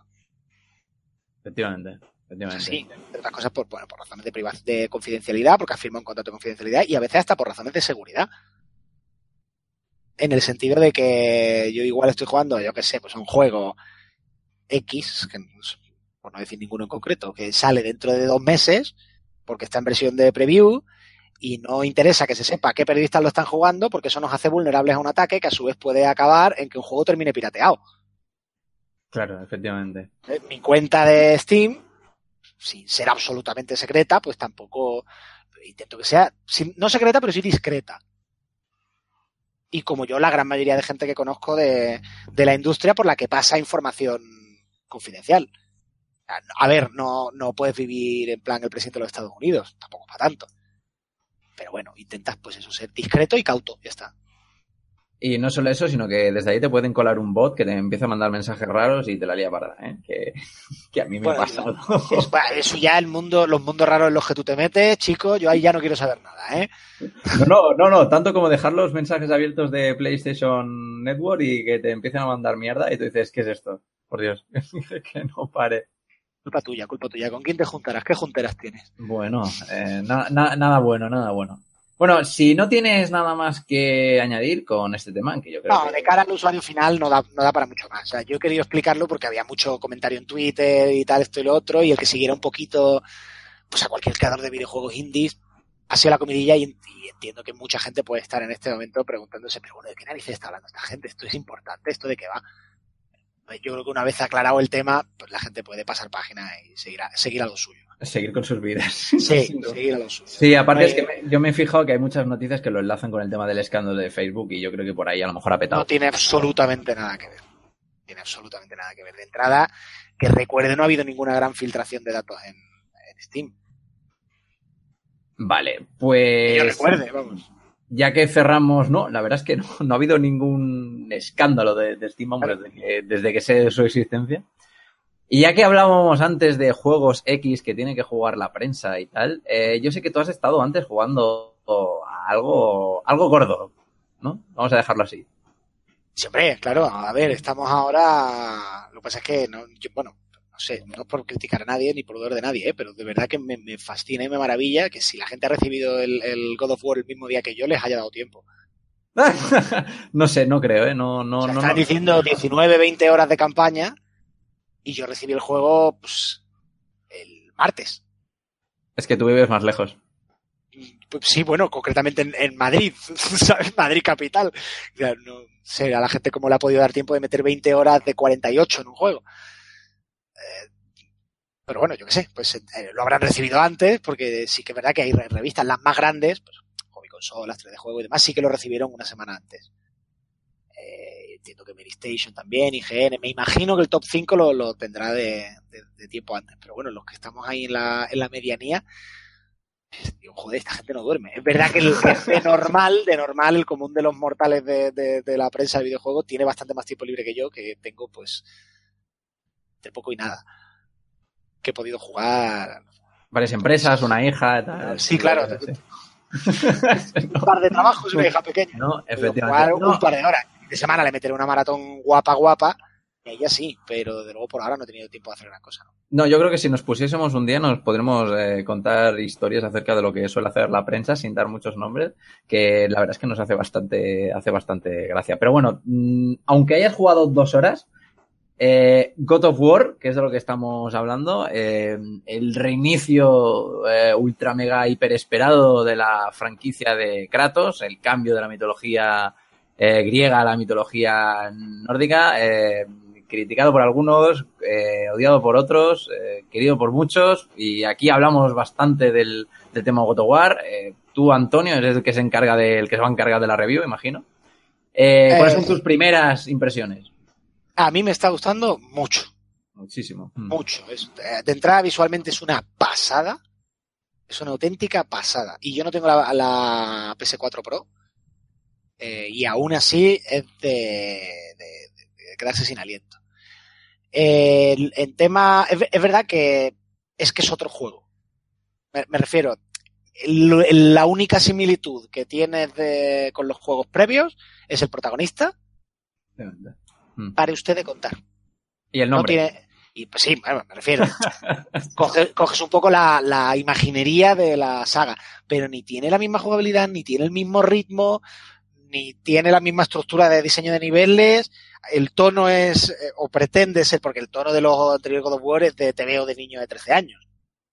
Es como muy serio y muy grandilocuente, pero es absolutamente ridículo aposta. Claro, pero el antihéroe Sí, eh. es fácil, sí. Sí, pero que es en plan los caballeros del zodiaco. Claro. eh, un- todo muy serio y todo muy tremendo y muy grandilocuente y una violencia muy exagerada y tal, que, que, que eso no, no se puede tomar. No, Claro, no es el- la temática, no es la temática a lo mejor madura, ¿no? De la que ahora mismo intentan. no, a ver, es esta estupidez que ha tenido la- y que sigue teniendo en buena parte la industria del videojuego en la cabeza de que muy violento quiere decir adulto. Claro. Y de hecho, la, la- en general los shows estos ultraviolentos son más bien para adolescentes. Aunque técnicamente la calificación de edad sea para adultos, a quien más le interesan, pues, vete al manga, al shonen y demás, es a los críos. Se supone que los, que los mayores ya estamos un poquillo más, más hechos a estas cosas y no nos impresiona. O sea, ese tono de, quiero decir, a ver, que parece que me estoy metiendo con la gente y no es eso. El- el- cuando, uno lee, cuando uno lee, pues, por ejemplo, un cómic o una película de eh, adolescentes tiende a ser mucho más grandilocuente y a tomarse mucho más en serio que esa misma historia contada para adultos. ¿Por qué? Porque el, adolescente está intentando eh, convertirse en un adulto. Tiene muchas cosas que demostrarse a sí mismo y que demostrar al mundo. Y se toma muy en serio y no acepta muy bien. Digamos, está persiguiendo una imagen de lo que el adolescente cree que, que es ser adulto. Ser muy atormentado, eh, tener un pasado oscuro, eh, estar mal consigo mismo. y- Estar muy, muy entrenados, sí, sí. claro, Artes ninja. Un, un adulto en principio y en teoría pues ya no tiene esas cosas que demostrarse a sí misma y, y sabe que la vida no es tan eh, digamos tan tremenda aunque sí que lo sea no que, que tiene sus cosas buenas sus cosas malas sus momentos en los que te ríes cinco minutos después te pasa una putada y normalmente el tono tiende a ser un poco más relajado ese rollo grandilocuente de pues de God of War o de Goku para un adulto visto con ojos de adulto no visto como bueno me despreocupo, desconecto un rato, me, me meto en esta chiquillada, normalmente tiene un puntito ridículo. O sea, que decir, tú Goku te pones a verlo y te olvidas de la nostalgia, digamos, o si no lo has visto por primera vez, o sea, si- y- perdón, y si no te lo vez, claro, a ver, no, te tienes que reír, quiero decir, o te lo tomas con un poco de cachondeo, o no lo ves, porque, porque es un poquito ridículo. Entonces, el, aquí el tono todavía no sé cómo lo han, cómo lo han llevado a cabo, pero por lo menos al principio no es, no es esa cosa de te veo grandilocuente de chavales. Luego a lo mejor acaba siéndolo, ¿eh? Pero al principio por lo menos no lo parece. Parece que es un poco más contenido.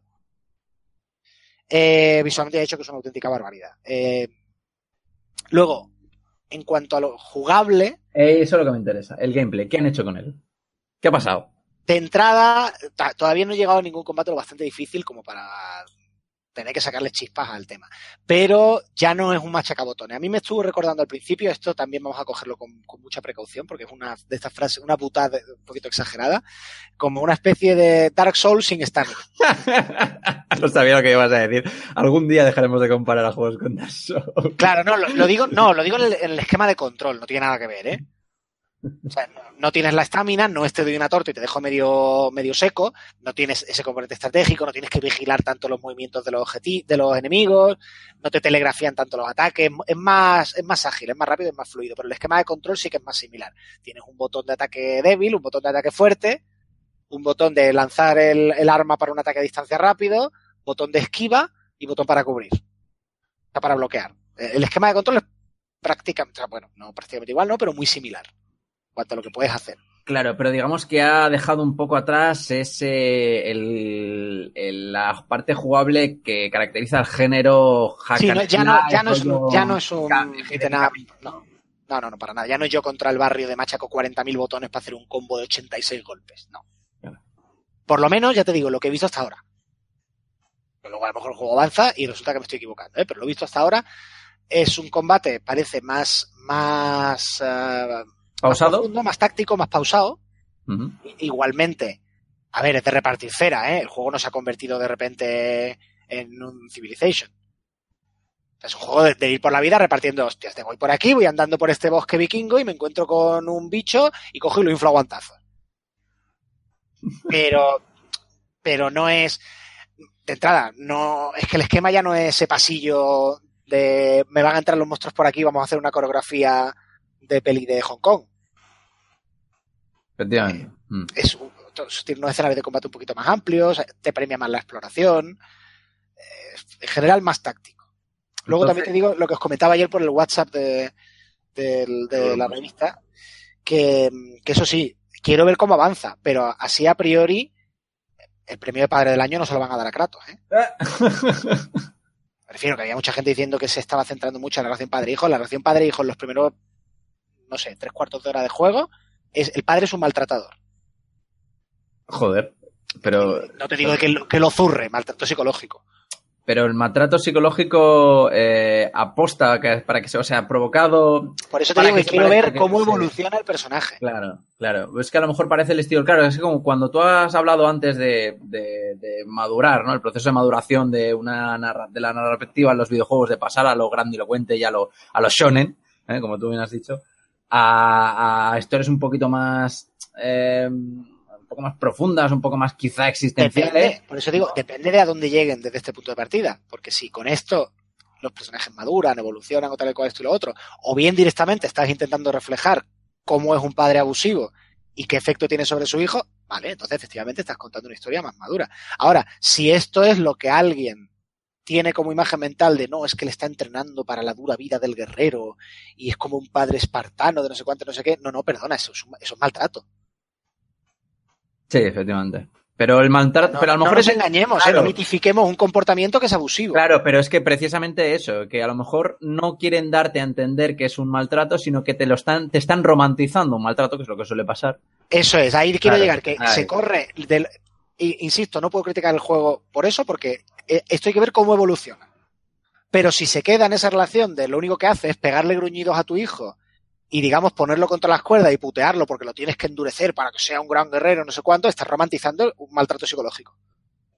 Sí, bueno, es bastante. Sí, pe- sí, pero es algo, es algo típico en este tipo de, de historias. Bueno, porque sea típico que- no quiere decir que, es- que no sea una mierda. Claro, efectivamente, efectivamente. Pero vamos, que, que, que, que ya hay más de un ejemplo con, con este tipo de, de, de, temáticas, ¿no? De narrativas. Pero parece, parece ser lo que te quiero comentar es que tú, que lo que tú comentas, que eso de lo, de, lo del proceso de madurar, eh, no solo se, o sea, se ha extendido a todas las, a todos los aspectos del juego, no solo en, en lo narrativo, eh, porque ahora eh, de pasar a ser el héroe que todo lo puede a la figura del padre, ¿no? Que también es un poco, también es bastante cliché pensar de que por tener un hijo ya es una historia madura. Pero también Sí, ha pasado. Tener un hijo es la cosa más fácil del mundo, lo complicado es criarlo. Claro, Traerlo al mundo, te aseguro que Bueno, el procedimiento, bueno, el Bueno, procedimiento eso, como que es eso- fácil. eso se lo preguntas a tu mujer ya, a ver si opina lo mismo. No, digo desde el punto de vista del hombre, por eso digo, digo Claro, que para, para Kratos, digo, traer un niño al mundo es muy fácil, ¿eh? El problema es mantenerlo con vida y educarlo. Claro. Pero eso también se ha extendido al, al, al gameplay, ¿no? O sea, ahora, como tú me has comentado, parece que es, que es un poco más pausado, más quizá estratégico, más que ves más el peligro en un enemigo que no en, en un 50. Porque el primer God of War empieza en un barco con, con, con 10 tíos y es toda una declaración. Sí, es una declaración de Claro, intenciones, en efecto. claro. Aquí los primeros combates son contra un bicho, dos, tres, y te dan una tollina y te quitan, no te digo en plan media vida como en, como en, como en Dark Souls. Sí. digo, por eso digo que la comparación no iba en cuanto a la dificultad, sino en cuanto al- a, a los botones que tienes. Pero sí que te quitan igual pues una quinta parte. Es decir, oye, pues que, que tengo, que hay tres tíos delante y si me dan tres tollinas de esta, aquí me quedo. Sí, O sea, que es verdad que cambia mucho la sensación. O sea, la, la manera en la que el juego te transmite la información es lo que tú dices. Primera escena que tienes, te encuentras en, en el barco, el tutorial rodeado de 20 enemigos, ya dices, vale, estos son más sillas. Efectivamente. Si tu primer tutorial es contra un bicho y de la primera hostia eh, ya te tira para atrás, dices tú, eh, espera. Que no es solo lo que el juego te dice, es cómo te lo dice. O sea, te está enseñando a jugar, pero también te está avisando de que aquí a los enemigos hay que tomárselos en serio. Dicho lo cual, yo lo he puesto en el modo de dificultad normal.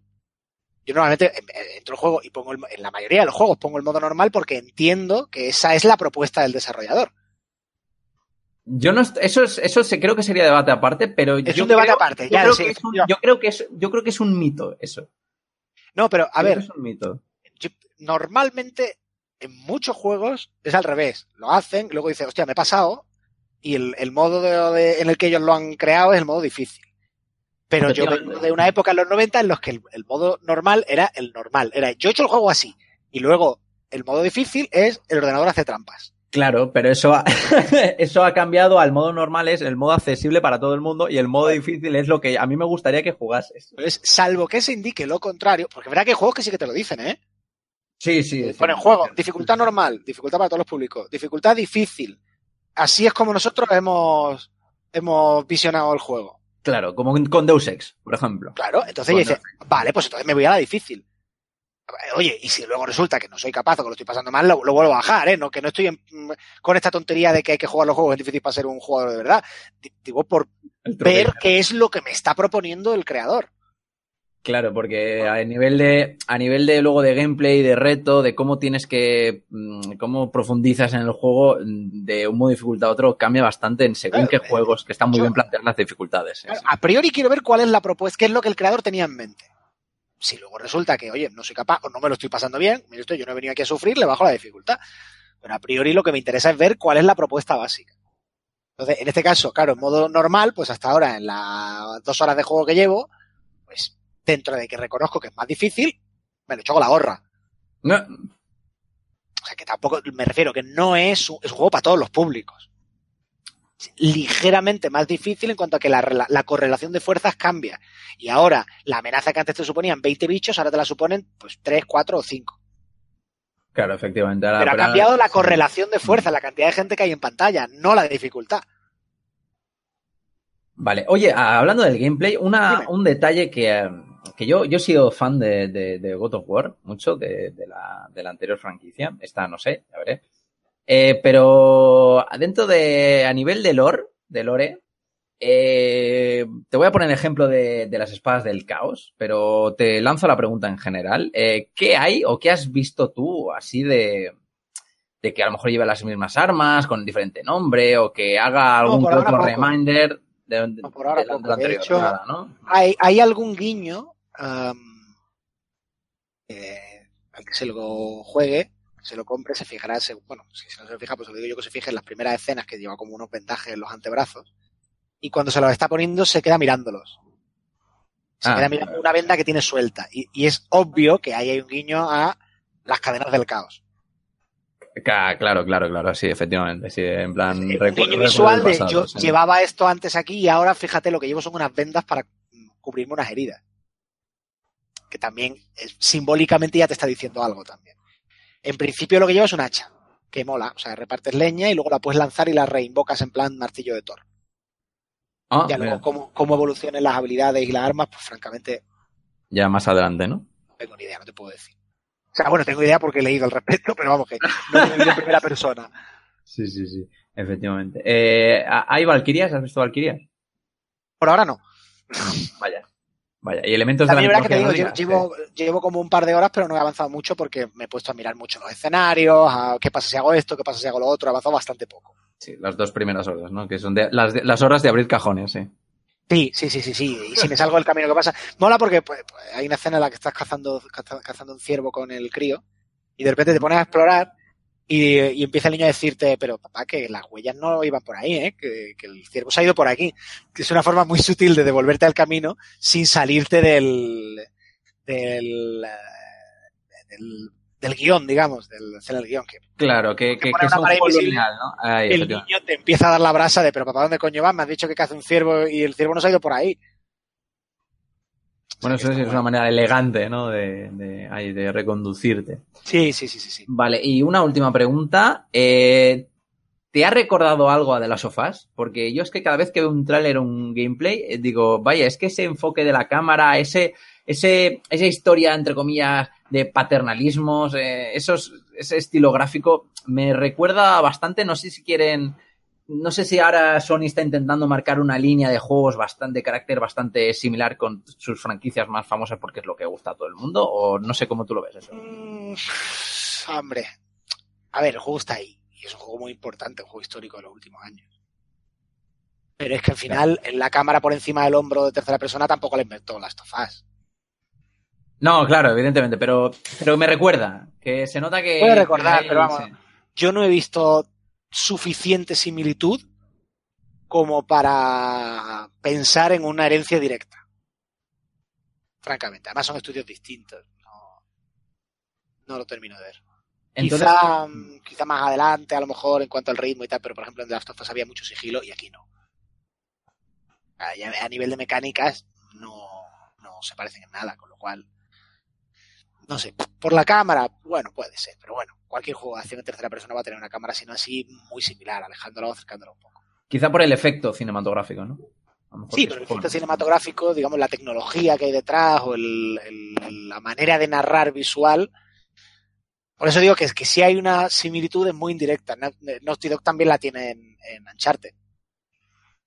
Claro, sí, sí, sí, efectivamente. Eh, que sí que se pueden haber fijado en que Naughty Dog han sido los que mejor han pulido la narración cinematográfica en videojuegos en los últimos años. Hombre, de eso claro que se han fijado seguro. No creo que haya ido mucho más allá. Oye, y una cosa que no he visto en los trailers, pero que la verdad es que toca bastante las narices en los anteriores God of War, eh, los QTE. ¿Has visto algún QTE? Por ahora no. Las dos horas. Vamos, nada llamativo. Pero nada, nada, No sé nada, qué, nada pero- asqueroso, sí. No, vamos, nada muy insultante. Algunos, algunos sí, pero vamos, ya te digo, nada de decir, haz el favor de dejarme jugar. sí, por favor. Bueno, pues yo creo que para dos horas que has jugado le hemos sacado bastante juguillo. Sí, casi voy a hablar más de lo que he jugado. Sí, que es lo que, bueno, es lo que solemos hacer. o sea, estamos Por otro lado, para sí, eso, sí, sí, sí. cualquier periodista. El chicle. Yo creo que te volveremos a preguntar, y más sobre todo con esta gente. Rulo estaba eh, súper loquísimo por, por el juego, así Sí, que la semana que viene que ya haremos la review correspondiente, la crítica correspondiente, ya podemos entrar en mayor profundidad en mis impresiones sobre el juego. Además, yo creo que habrá más gente en el equipo que lo habrá jugado, o sea que podemos discutir. efectivamente. Vale, y ahora quería preguntarte, ya que estás aquí, eh, tema, este- ¿estás haciendo streaming? ¿Te he estado antes haciendo stalking? ¿No contestas a los Sí. mensajes por chat, por cierto? Te Porque no, pero porque hoy no, ha- no era live stream, hoy ha sido, hoy ha sido emisión, La- lo tenía pregrabado. Ah, efectivamente. Comenta Porque- un poco qué estás haciendo porque eh, forma parte del mundo gaming. Yo creo que hay gente que le puede. Sí, puede bueno, nada, invito al que se, al que se quiera pasar. Tengo un canal de Twitch eh, que se llama Jaleo Indie, como sabrán algunos oyentes, o quizá no sepa, pues se lo digo ahora. Aparte de mis labores como crítico y las cosas que organizo en el Fan and Sirius, pues también tengo una pequeña agencia de, de comunicación para juegos independientes. Entonces, dentro del marco de lo que hacemos ahí, pues tengo un canal de Twitch, en el que pues de vez en cuando he emitido juegos de los clientes para explicar un poquito esto se juega así, esto se juega así. Y todos los jueves a las 4 de la tarde emito una partidita de algún juego indie al que esté jugando. Esto sí que no tiene por qué ser clientes míos. El último mes lo que estaba haciendo es hacer una, una serie de Into the Breach, juego de estrategia este de los de los de Faster Than Light, que me flipa. Mm. Me he pasado como un enano con el juego. Y acabo de terminar hoy una pues una vuelta exitosa al juego. Y la semana que viene, pues no sé si seguiré con Into the Breach o ya empezaré con otro. Yo me apetece más empezar, empezar con otro. Quiero señalar, eso sí, que los streaming los hago en inglés, íntegros. Y lo que sí que voy a intentar es, eh, a partir de ahora, es que he tenido una racha de, de mucho follón, pues hacer un día a la semana en inglés y otro día a la semana en español. Y así, dos contentos. Se me entiende bastante bien en inglés, porque evidentemente, Eh, sí, la verdad que sí. por mucho inglés que hable, pues mi acento es español. Entonces es un inglés bastante accesible. Pero bueno, pues ahí lo dejo. Por ahora tengo muy poquitos seguidores, que no llego ni a 20, porque emi- emito muy poco, son streaming cortos, yo tengo mucha ocupación como para eh, ponerme como la gente que de verdad le mete horas a, a Twitch, que tiene muchísimo mérito, que está emitiendo 3-4 horas diarias. Evidentemente tiene muy poquito alcance. Pero bueno, me sirve también como repositorio de contenidos, pues eso, cuando he tenido la- algún juego de un cliente del que me interesaba explicar, pues he hecho mi vídeo ahí, pues he tenido el enlace para enviarlo a, a prensa o otros eh, o a otra gente de por ahí para decirle, oye, mira, pues este juego que te he mandado, pues aquí tienes un vídeo en el que me he hecho una partida y explico cómo se juega. Entonces Tiene no, un poco esa doble, esa doble naturaleza el canal de Twitch. No, no te veremos jugando al Fortnite, ¿no? Por ejemplo. No, no creo, no creo, no creo. Es que no le veo, tampoco, no, ni le veo mucho sentido porque tienen eh, audiencias diferentes la escena indie y los AAA. Ni tengo yo mucho tiempo tampoco. Eh, me refiero, para ponerte a jugar un AAA para, te- para que yo aporte algo cuando hay tantísima gente jugándolos, pues le tienes que meter horas, tienes que ser medio bueno jugando. Un juego indie al que le meta unas cuantas horas, pues por poquita gente que me vea, pues a lo mejor se lo descubro a alguien los, los vídeos de Twitch, como los dejo puestos, pues tienen 200, 300, 400 visitas cada vídeo, pues ya hay gente que a lo mejor ha descubierto un juego que no conocía. Aparte de que también juego mucho, evidentemente, a géneros que se me dan bien, pues juego sobre todo a juegos de estrategia. Entonces, en Into the Bridge, dentro de que como estoy hablando al mismo tiempo, me distraigo bastante y de vez en cuando meto la pata, sí se puede aprender bastante viéndome jugar, porque no se me da mal. Entonces, pues por ahí van un poco los tiros. Y es que francamente es eso, ¿no? jugar un Fortnite, ¿para qué? Con la gente que jugándolo ya, que juega súper bien. Te he dicho Fortnite, te puede haber dicho cualquier otra cosa. Bueno, Fortnite o el, o el Battleground, el PlayerUnknown Battleground, o un, o un Call of Duty, o me da igual, vamos, cualquier juego AAA. Si hay mucha gente que juega muy bien. No es que yo sea manco, que no lo soy, pero tampoco como para presumir de mírame qué bien juego, pues no lo creo, francamente. Que juego con PC, que siempre el otro día estábamos con la discusión en, en Twitter con algún otro compañero periodista, el que mantengo, digo mantengo y lo mantendré siempre, que jugar a un pegatiros en consola es incómodo y torpe, Desde luego. y me decían, no, porque tal, eso es que. Eso igual es que eres manco. Y bueno, pues nada, nos echamos una partidita tú con el mando y yo con el ratón y a ver qué tal nos va. Con el mando, mando tiras al, al modo torreta. Bueno, Eh, llevo 25 años jugando con ratón, a lo mejor es que con ratón es un poquito más preciso. Pero bueno, eso es. El que se quiera pasar eh, está invitado y que, y que diga hola. Que normalmente sí que tengo un ojillo puesto en el chat. Y es que tenía que ir a recoger a la niña al cole y evidentemente no puedo estar en dos sitios a la vez. O sea que me grabé el vídeo esta mañana y lo he subido hoy por la tarde. Pues nada, que esté la niña atenta, atenta al chat. Que se, Que se encargue ella. Que se encargue ella de, de, de- de- de moderar el chat y de echar a los trolls. Pues nada, ahí queda la, ahí queda la recomendación. Eh, te he hecho una entrevista, eh, de tomo y lomo. Sí, sí, sí, me has hecho una señal de entrevista, sí, señor. Totalmente. Y ahora eh, vamos a vamos a parar un poquito para refrescarnos el, el gaznate y empezamos con eh, la firma de José Carlos, que hoy nos va a hablar de eh, Rat Rogers, va a hacer la crítica, que es un homenaje a las plataformas para MS2 de los 90, surgido en Kickstarter. Bueno, dejo con, con sus palabras.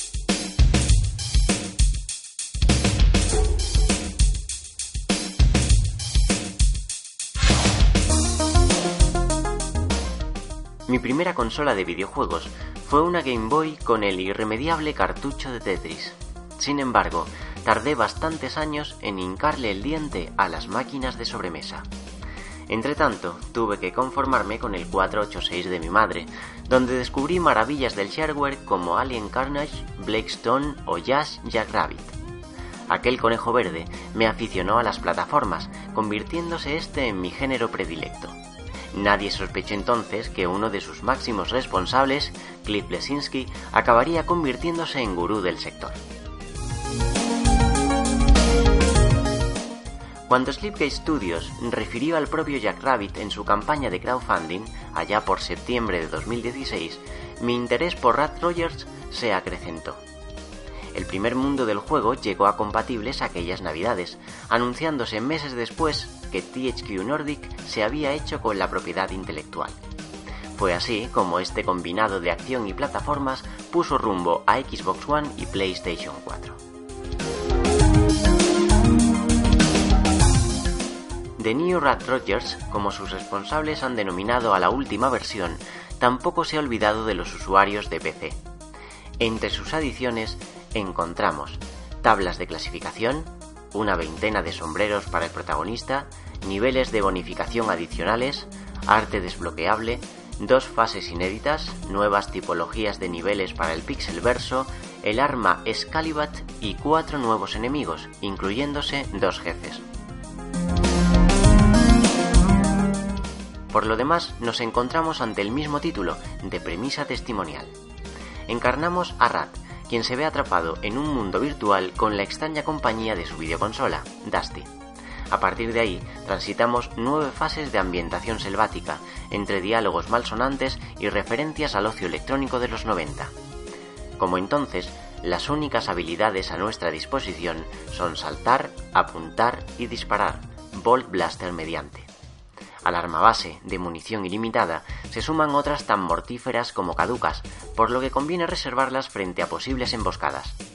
Dusty también pone su granito de arena, propiciando el combate cuerpo a cuerpo, aupándonos a estructuras fuera de alcance o asiéndose a superficies tubulares, horizontales o verticales. Además de salvar abismos y freír a los adversarios, se intercalan las mentadas secciones del pixelverso. No olvidemos que Rat se encuentra dentro de un videojuego, por lo que abundan los bugs a modo de plataformas invisibles. Vórtices diseminados por los niveles nos llevan así al código fuente, donde Dusty debe sortear obstáculos para restaurar aquellos elementos que nos permitan seguir avanzando. El problema con estos minijuegos reside en el sistema de colisiones, que nos pondrá las cosas difíciles, quizás demasiado, en los últimos compases del juego. Máxime cuando Dusty cuenta con su propia barra de vitalidad, que debemos rellenar escudriñando las fases.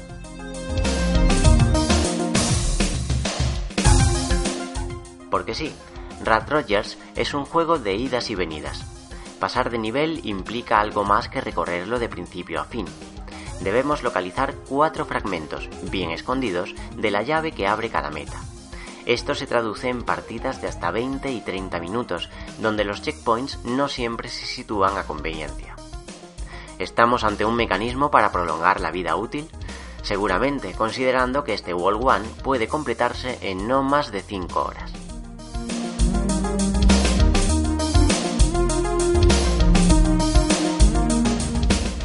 A lo anterior sumamos coleccionables y habitaciones secretas, aunque no a todo el mundo le quedarán ganas de una segunda vuelta. Y es que Sleepgate ofrece una de cal y otra de arena en cuanto a dificultad, con una IA enemiga bastante pobre y la nula originalidad en las rutinas de los jefes. En ningún caso hablamos de un juego aburrido, pero sí debemos limar sus aristas o haber degustado los clásicos de Apogee para casar con su propuesta.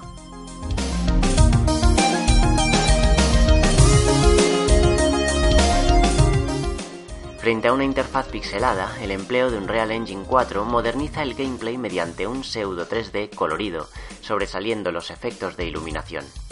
Las texturas, sin embargo, dejan bastante que desear en cuanto a resolución y variedad, lo que también puede decirse de los rivales.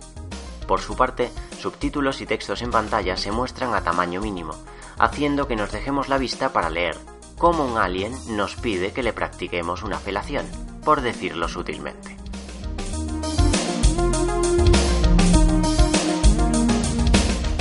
Donde no hay pegas es en el apartado sonoro.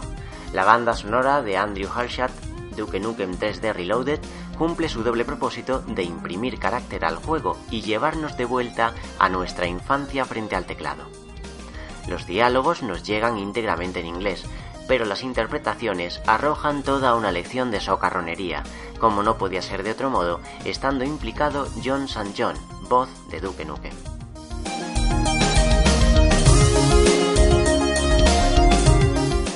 Rat Rogers mejora su propuesta original en compatibles, aunque más por lo cuantitativo que por lo cualitativo.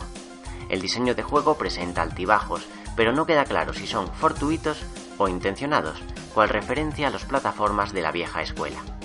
No obstante, el software se disfruta por el derroche de personalidad. Si Sleepgate cuida sus próximos mundos, quizás podamos hablar de un clásico moderno.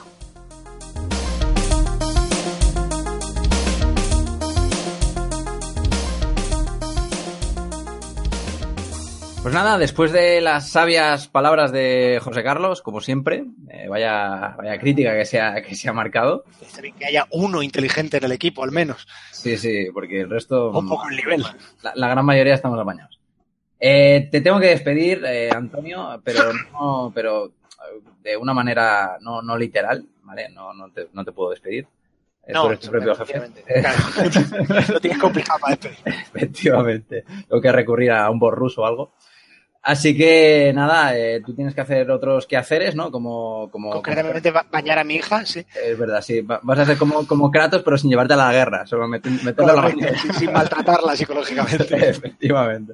Ni matar a dioses, ni nada. Pues nada, muchísimas gracias por haberte pasado por aquí. Eh, la verdad es que esto ha sido un, eh, un baile, como tú bien has dicho, pero, pero está, está, todo, está todo controlado.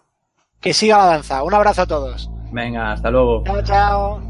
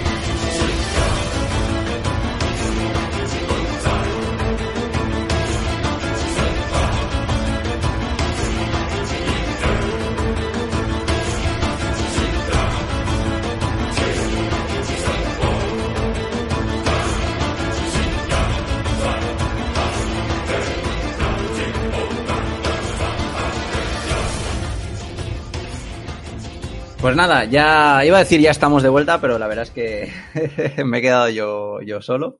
Pero no tan solo porque volvemos con eh, mi sección favorita, que es la sección de, de- del oyente, en la que cada semana no, no os acompañáis. Debo decir que, que, que os portáis bastante bien con nosotros para, para, lo, de, para lo dejaos que somos algunas semanas con el tema de- del podcast. No porque queramos ni, ni, ni porque seamos unos vagos, sino porque es que, que la vida no, no, no, no nos da para más. Así que paso directamente a los comentarios eh, de iVox del podcast de, la, de hace dos semanas, el 4 Cross 9, y empiezo con eh, Francisco Jiménez Espino, que dice eh, a la pregunta de Uriel sobre juegos que hacen llorar. Dice, ¿en serio no habéis jugado a Rime o es que sois de piedra? Yo he de confesar que al final de Metal Gear Solid 4 me desarmó. Y el Rime, joder, hay que ser duro de verdad para no emocionarse con él. Un saludo al equipo.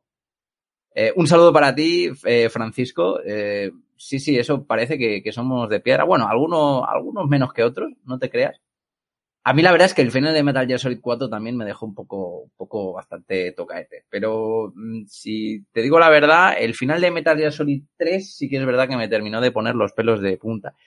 Y con el tema del Rain, pues no, aún no, no he jugado a Rain. Puedes tirarme, puedes tirarme de todas las piedras que, que, quieres, sí, quieras. Eh, seguimos con comentario de Cristian Kira Nahasame Petilan, que dice, ya, a ver si he pronunciado bien tu, el, el, tu, tu, tu, tu homenaje a Apu, que dice, qué triste que no se escuchó mi audio. Eh, me irá a llorar como los millennials. Básicamente decía que el Nintendo Direct mostró títulos espectaculares. ¿Qué piensan que Luigi Mansion Remake sea para 3DS? ¿No habría sido un acierto lanzarlo para Switch? ¿Qué opinan de que 3DS le dieron la vida hasta eh, 2019? ¿No será que Nintendo no sacará otra portátil en esta generación? Saludos chicos desde Chile, donde prácticamente lloré. Fue en el final de Life is Strange, final de Gears of War 3. Eh, chicos, denme un consejo. ¿Vendo mi PlayStation 4 ahora o primero esperar el 3? Yo vengo jugando desde Navidad cuando yo tenía 4 años. Saludos y sigan así. A ver, eh, muchísimas gracias por, por tu mensaje, Cristian. Eh, vamos por partes. Con el tema de, de Luigi Mansion Remake para 3DS y de que a lo mejor pueda, pueda sacar otra, otra portátil para, para después de 2019.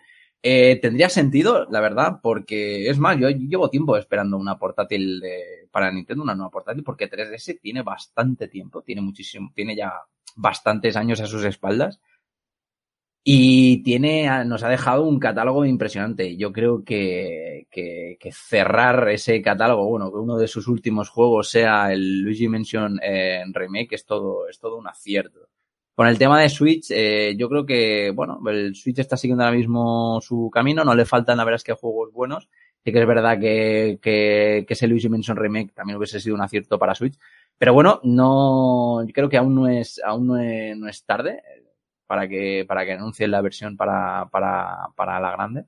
Así que nada, solo, solo nos queda, nos queda, nos queda esperar. Con lo del consejo de que si vendes tu PlayStation 4 ahora, pues no sé, depende. Si es por el tema de que vaya a salir una PlayStation 5, pues bueno, ya, ya hemos hablado antes, Jogarto y yo bastante de, del asunto. Así que yo me esperaría hasta 2020. Si es porque no la estás utilizando y no te interesa nada de lo que vaya a salir y está ahí echando polvo, pues tío, véndela ahora antes de que anuncien la 5 y que empiecen a bajar eh, las consolas de segunda mano de precio.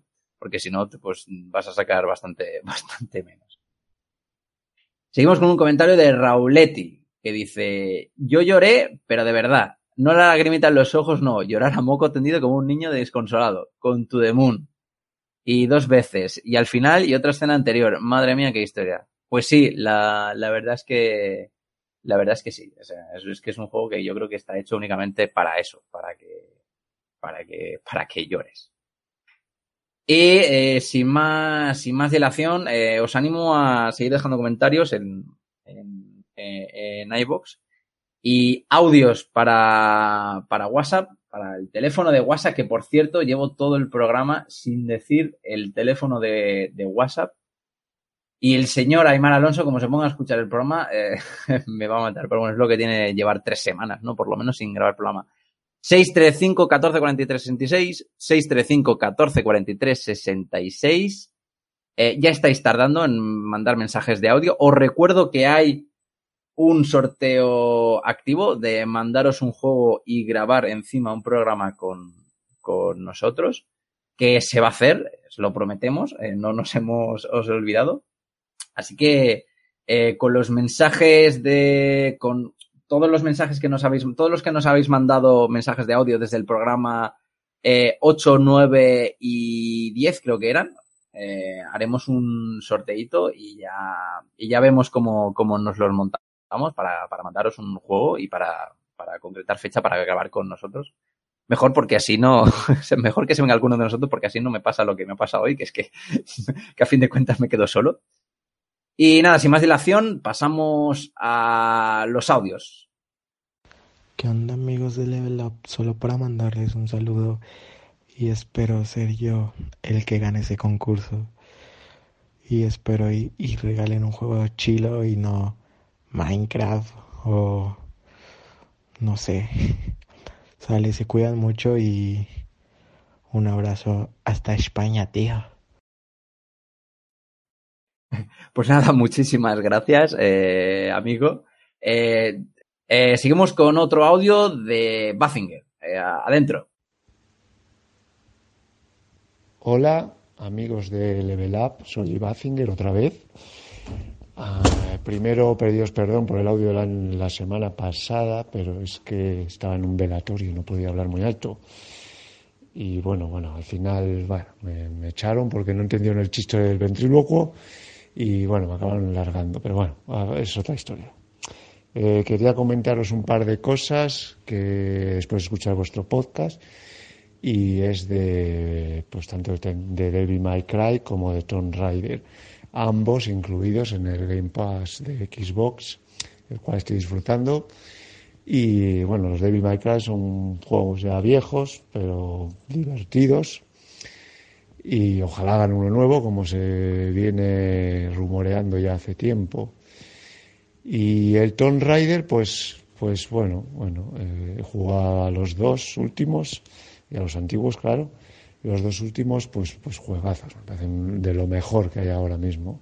Y el Shadow este o de Tomb Raider que, que, van a presentar o han presentado ya, pues también con muchas ganas de, jugarle. Juegos que han sabido evolucionar y adaptarse a los nuevos tiempos con mecánicas más modernas y apostando y arriesgando. Eh, como han hecho en Resident Evil o en otras sagas. Eh, en cambio, por ejemplo, Gears of War 4, que me encantó, o, o Uncharted 4, que también le jugué y me encantó, pero me acabaron un poco aburriendo con esas mecánicas ya tan viejas, eh, juegos tan lineales, sin ningún tipo de, de, afán de, de explorar, de, de cosa que Tomb Raider, por ejemplo, el último, el Rise of the Tomb Raider, sobre todo, pues, pues me encantó y me, y me parece que al final, como está haciendo ahora Santa Mónica Studios con el nuevo God of War, me parece que hay que arriesgar, hay que ir a, a, algo nuevo, hay que adaptarse. El animal que más vive es el que mejor se adapta, el que más tiempo perdura. Y, y yo creo que, que, hay que arriesgar, dejar de ser tan hater y tan subnormal a veces, puede hablar por hablar. Y, joder, dar una oportunidad. Cuando lo juegues ya me dices si te ha gustado o no te ha gustado, pero juégalo primero. Y nada, un saludo y gracias por vuestro tiempo, vuestra dedicación y, y nada, y, bueno, y, y, ya nos veremos. Hasta luego. Nada, muchísimas gracias a ti, Bazinker, por, por el audio. Eh, yo estoy totalmente de acuerdo con, contigo. Eh, creo que hay, yo creo que hay, franquicias que, que, que, todos queremos y que nadie quiere que, mueran, como por ejemplo eh, Tom Raider, como tú bien has dicho, o no sé, God of War incluso. Pero creo que, que ahí estamos, que en esa, en, por ejemplo, en esas franquicias que tú has comentado, las últimas entregas eh, flojeaban, flojeaban bastante y creo que necesitaban un repunte, una, una adaptación, un cambio de formato, un cambio de enfoque, ¿no? De filosofía incluso. Y creo que sí que hay franquicias que, que, que lo han conseguido. Mismamente ahora mismo estamos hablando con, con, con Antonio acerca de, de God of War y seguiremos hablando de él y tendremos análisis seguramente en la, la revista. Pero, pero sí, la verdad, eh, yo comparto tu, comparto tu, tu punto de vista, ¿no? De que a fi- fin de cuentas eh, tendremos nuestros propios gustos, nuestra opinión, pero bueno, el jeterismo no llega a ninguna parte y a fin de cuentas esto, bueno, esto es una, esto es la industria del videojuego. Aquí, como tú dices, son, son empresas eh, privadas que tienen que vender productos y, si a fin de cuentas pues no se adaptan a, a las tendencias o y ese tipo de historias pues no, no, no, no sobreviven. Que suena, suena bastante darwinista social eso que acabo de decir, pero, pero bueno. Eh, siguiente audio de Edu la ballena.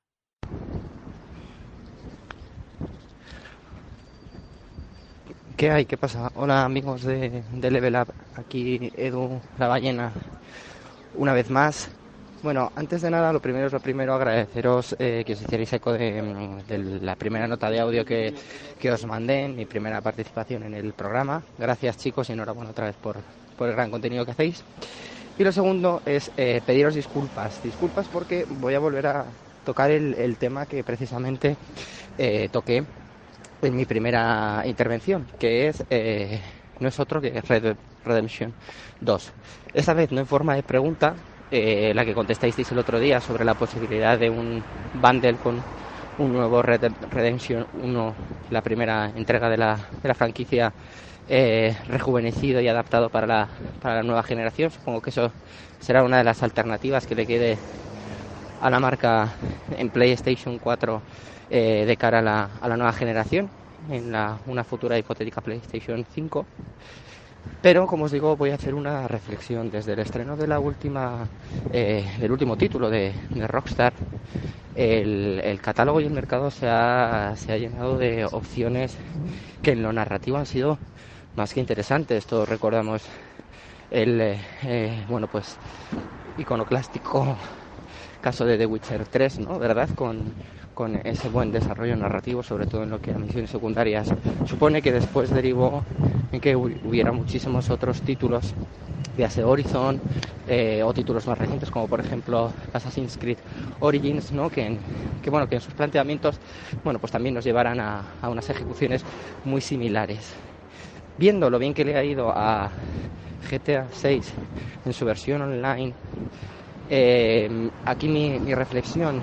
Yo veo que un título como Red Dead Redemption 2, donde quizás el tono y el discurso es algo más serio, menos alocado que la franquicia ambientada en, Los Santos, en esta última entrega, creo que eh, por la parte de la, de la campaña, del título principal, Rockstar debería apostar con, con ese buen hacer que tiene y que ya nos ha demostrado en múltiples ocasiones. Bueno, pues por una historia más profunda, eh, más llena de, bueno, pues de estos pequeños sentidos, giros, eh, cuidado de, misiones, eh, aspectos que nos lleven a un realismo sobre este mundo del, oeste.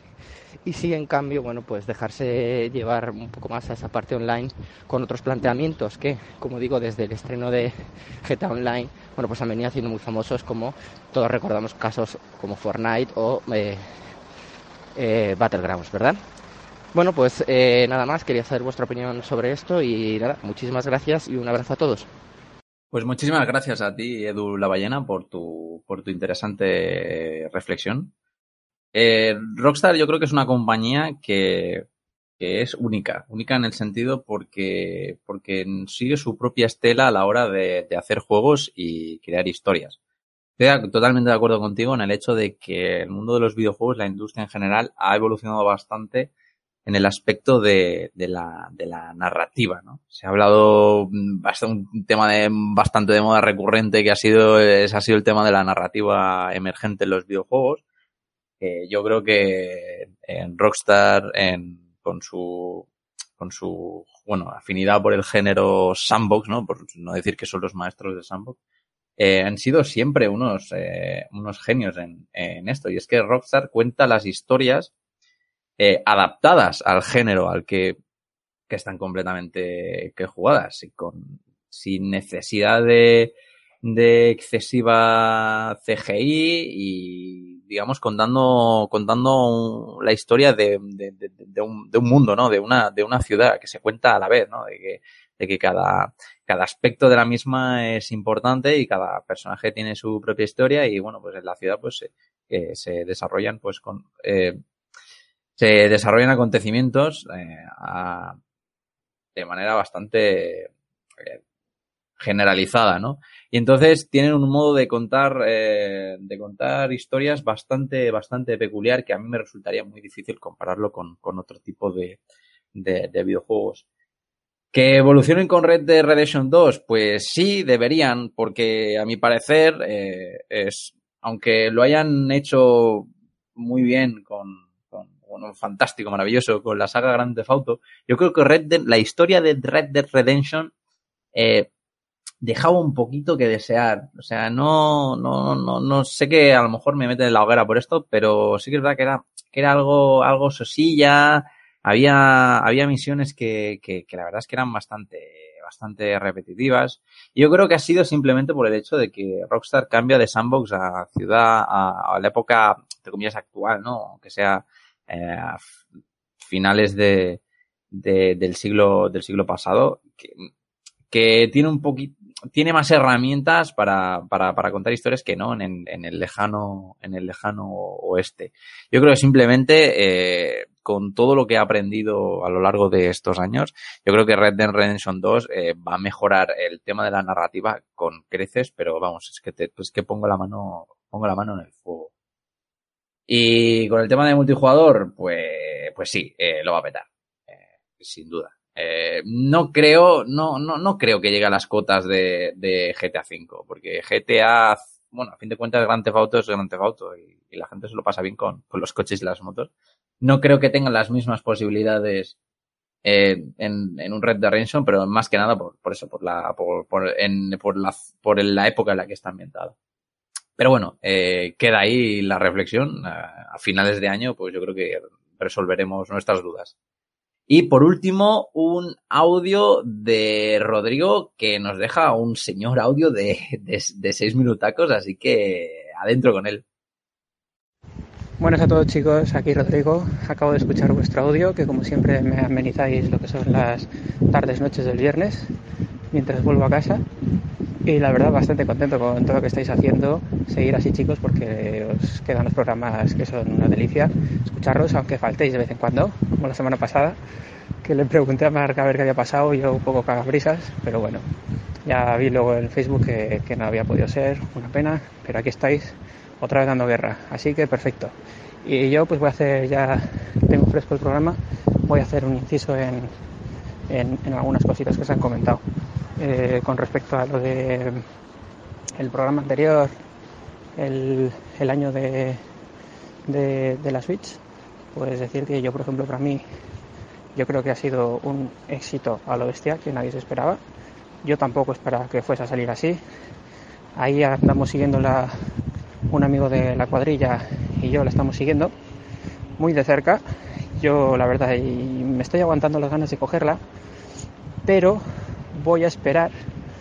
Como os dije en otro programa, a mí si de repente sacaban lo que era un Pokémon para la Switch, pues me lanzaba de lleno. Viendo que de momento en el pasado Nintendo Direct no lo han anunciado, pues esperaremos.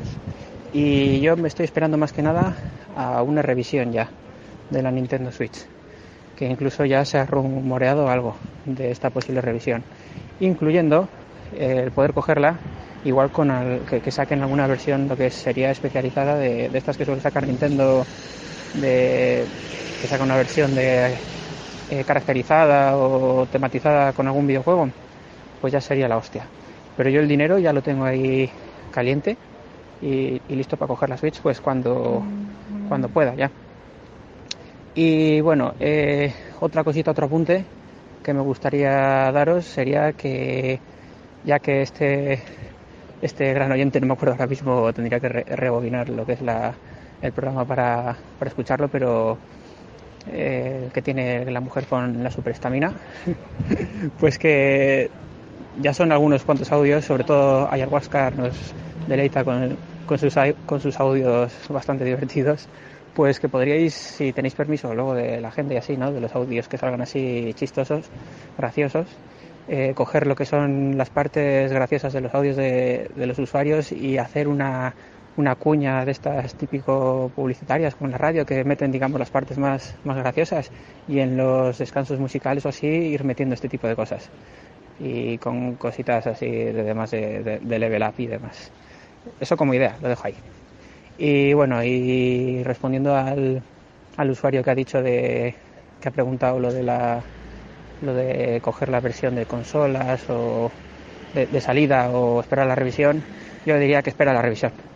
Porque yo me cogí en su momento la Xbox 360 FAT, la de 60 gigas, y me acuerdo que se me quedó la cara de gilipollas cuando la- al mes siguiente, creo que fue, o mes y medio después, sacaron la Slim. Y dije, ¿qué cojones acabo de hacer? ¿A dónde voy con mi vida? Y sí, me jodí bastante, la verdad. Entonces yo ya de entrada, pues yo diría que espere, que espera que saquen la revisión, y es lo que estoy haciendo con la Nintendo Switch. Y, y creo que me quedaré más contento que cogiéndola ya de salida. Y alguna cosita más creo que era. Eh, ah, sí, lo de. Pues colaborando un poquito ¿no? en dar datos y todo esto.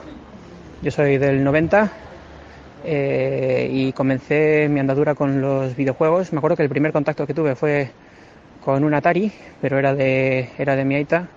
Y lo que es ya, a los, eh, comencé a los tres años, o sea, a jugar así con el Atari. No- sinceramente, ni me acuerdo bien, bien los juegos que probé.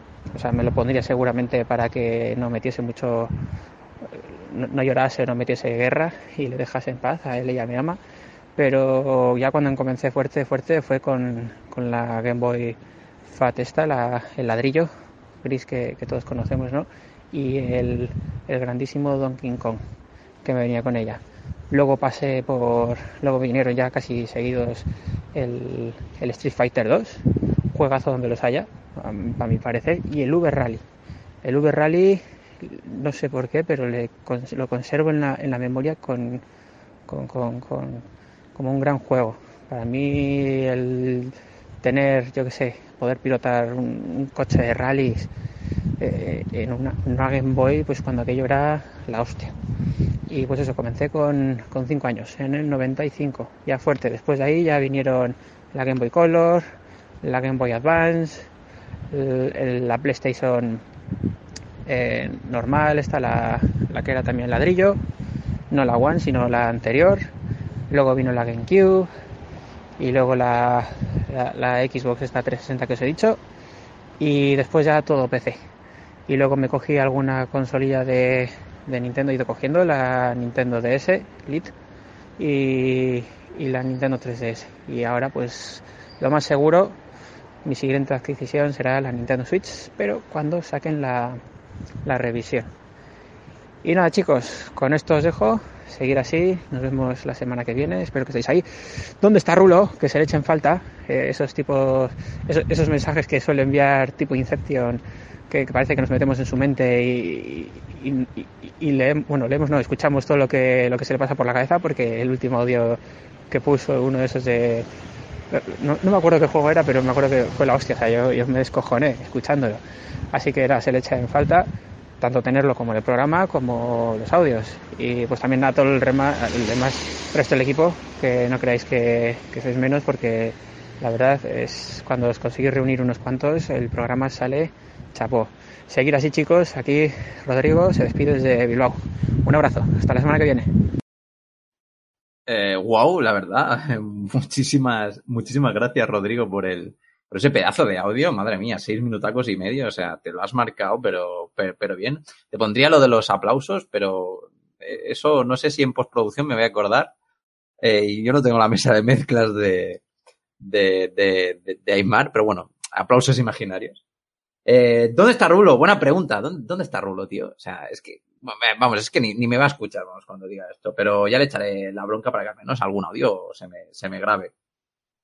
Eh, con el tema de, con el, has comentado varias cosas, ¿no? Con el tema de Switch, eh, eh, totalmente, eh, de acuerdo con todo. Es más, antes lo hemos comentado, antes, es que hemos comentado antes lo mismo con, con, con. Eh, ha sido un año de Switch eh, totalmente espléndido, eh, 4 millones de, de, de, copias vendidas en Japón, ha sido la última noticia de, de, de datos. Y sí, eh, sabemos, eh, confirmado que hay un Pokémon eh, en Switch eh, a punto de anunciarse y yo, yo voy a, creo que voy a hacer exactamente lo mismo que tú. Es más, antes se lo he dicho, se lo he dicho también a, a, a Jogarto, que en cuanto salga un Pokémon es que cae, porque ya va siendo demasiado tiempo aguantando, lo mismo que, que- que tú dices. Eh, en, en cuanto al tema de las cuñas, la verdad es que me parece, me parece una idea bastante divertida. Eh, habría que, sí, claro, habría que pedirle permiso a todos los que mandan audio, pero creo que, que sería, sería, sería la leche. Y, y vamos, yo sigo con la misma idea que, que, que, que digo que aún nadie, aún nadie me ha mandado nada, pero si alguien, eh, si me mandáis vídeos, en serio, vídeos de, no sé, de vosotros, eh, contándome, yo que sé, cualquier cosa, es que me da igual que sea de videojuegos o no, eh, yo hago un montaje y hago un vídeo reacciones y lo subo a YouTube. Pero vamos, pero currado, currado y con, con y que va, que- vamos, que va a salir muy, muy chulo seguro. Eh, y nada, eh, eso es todo, que no ha sido precisamente poco. Muchísimas gracias a todos los oyentes que han, que han participado y muchísimas gracias también a los que, a todos los que escucháis el, eh, el, el podcast. Dejo- os dejo otra vez el número de teléfono 635 14 43 66 y además os insto a que nos visitéis en nuestra página web fsgamer.com y visitéis nuestras redes sociales que son arroba revista fsgamer en Twitter, eh, fsgamer en Facebook y fsgamer en YouTube y también en nuestro canal de, canal de Telegram, perdón. Y ahora paso a la ronda de twitters personales, que son arroba Aymar arroba Alfonso Gómez arroba Antonio Santo, arroba barra baja Er, arroba Corman barra baja 91, arroba Trurulius, arroba Gambo 23, arroba Jogarto, finalmente. Sin más, eh, pasad una feliz semana, feliz fin de semana si con los que lo escucháis el viernes, eh, y adiós a todas y a todos. Hasta la semana que viene.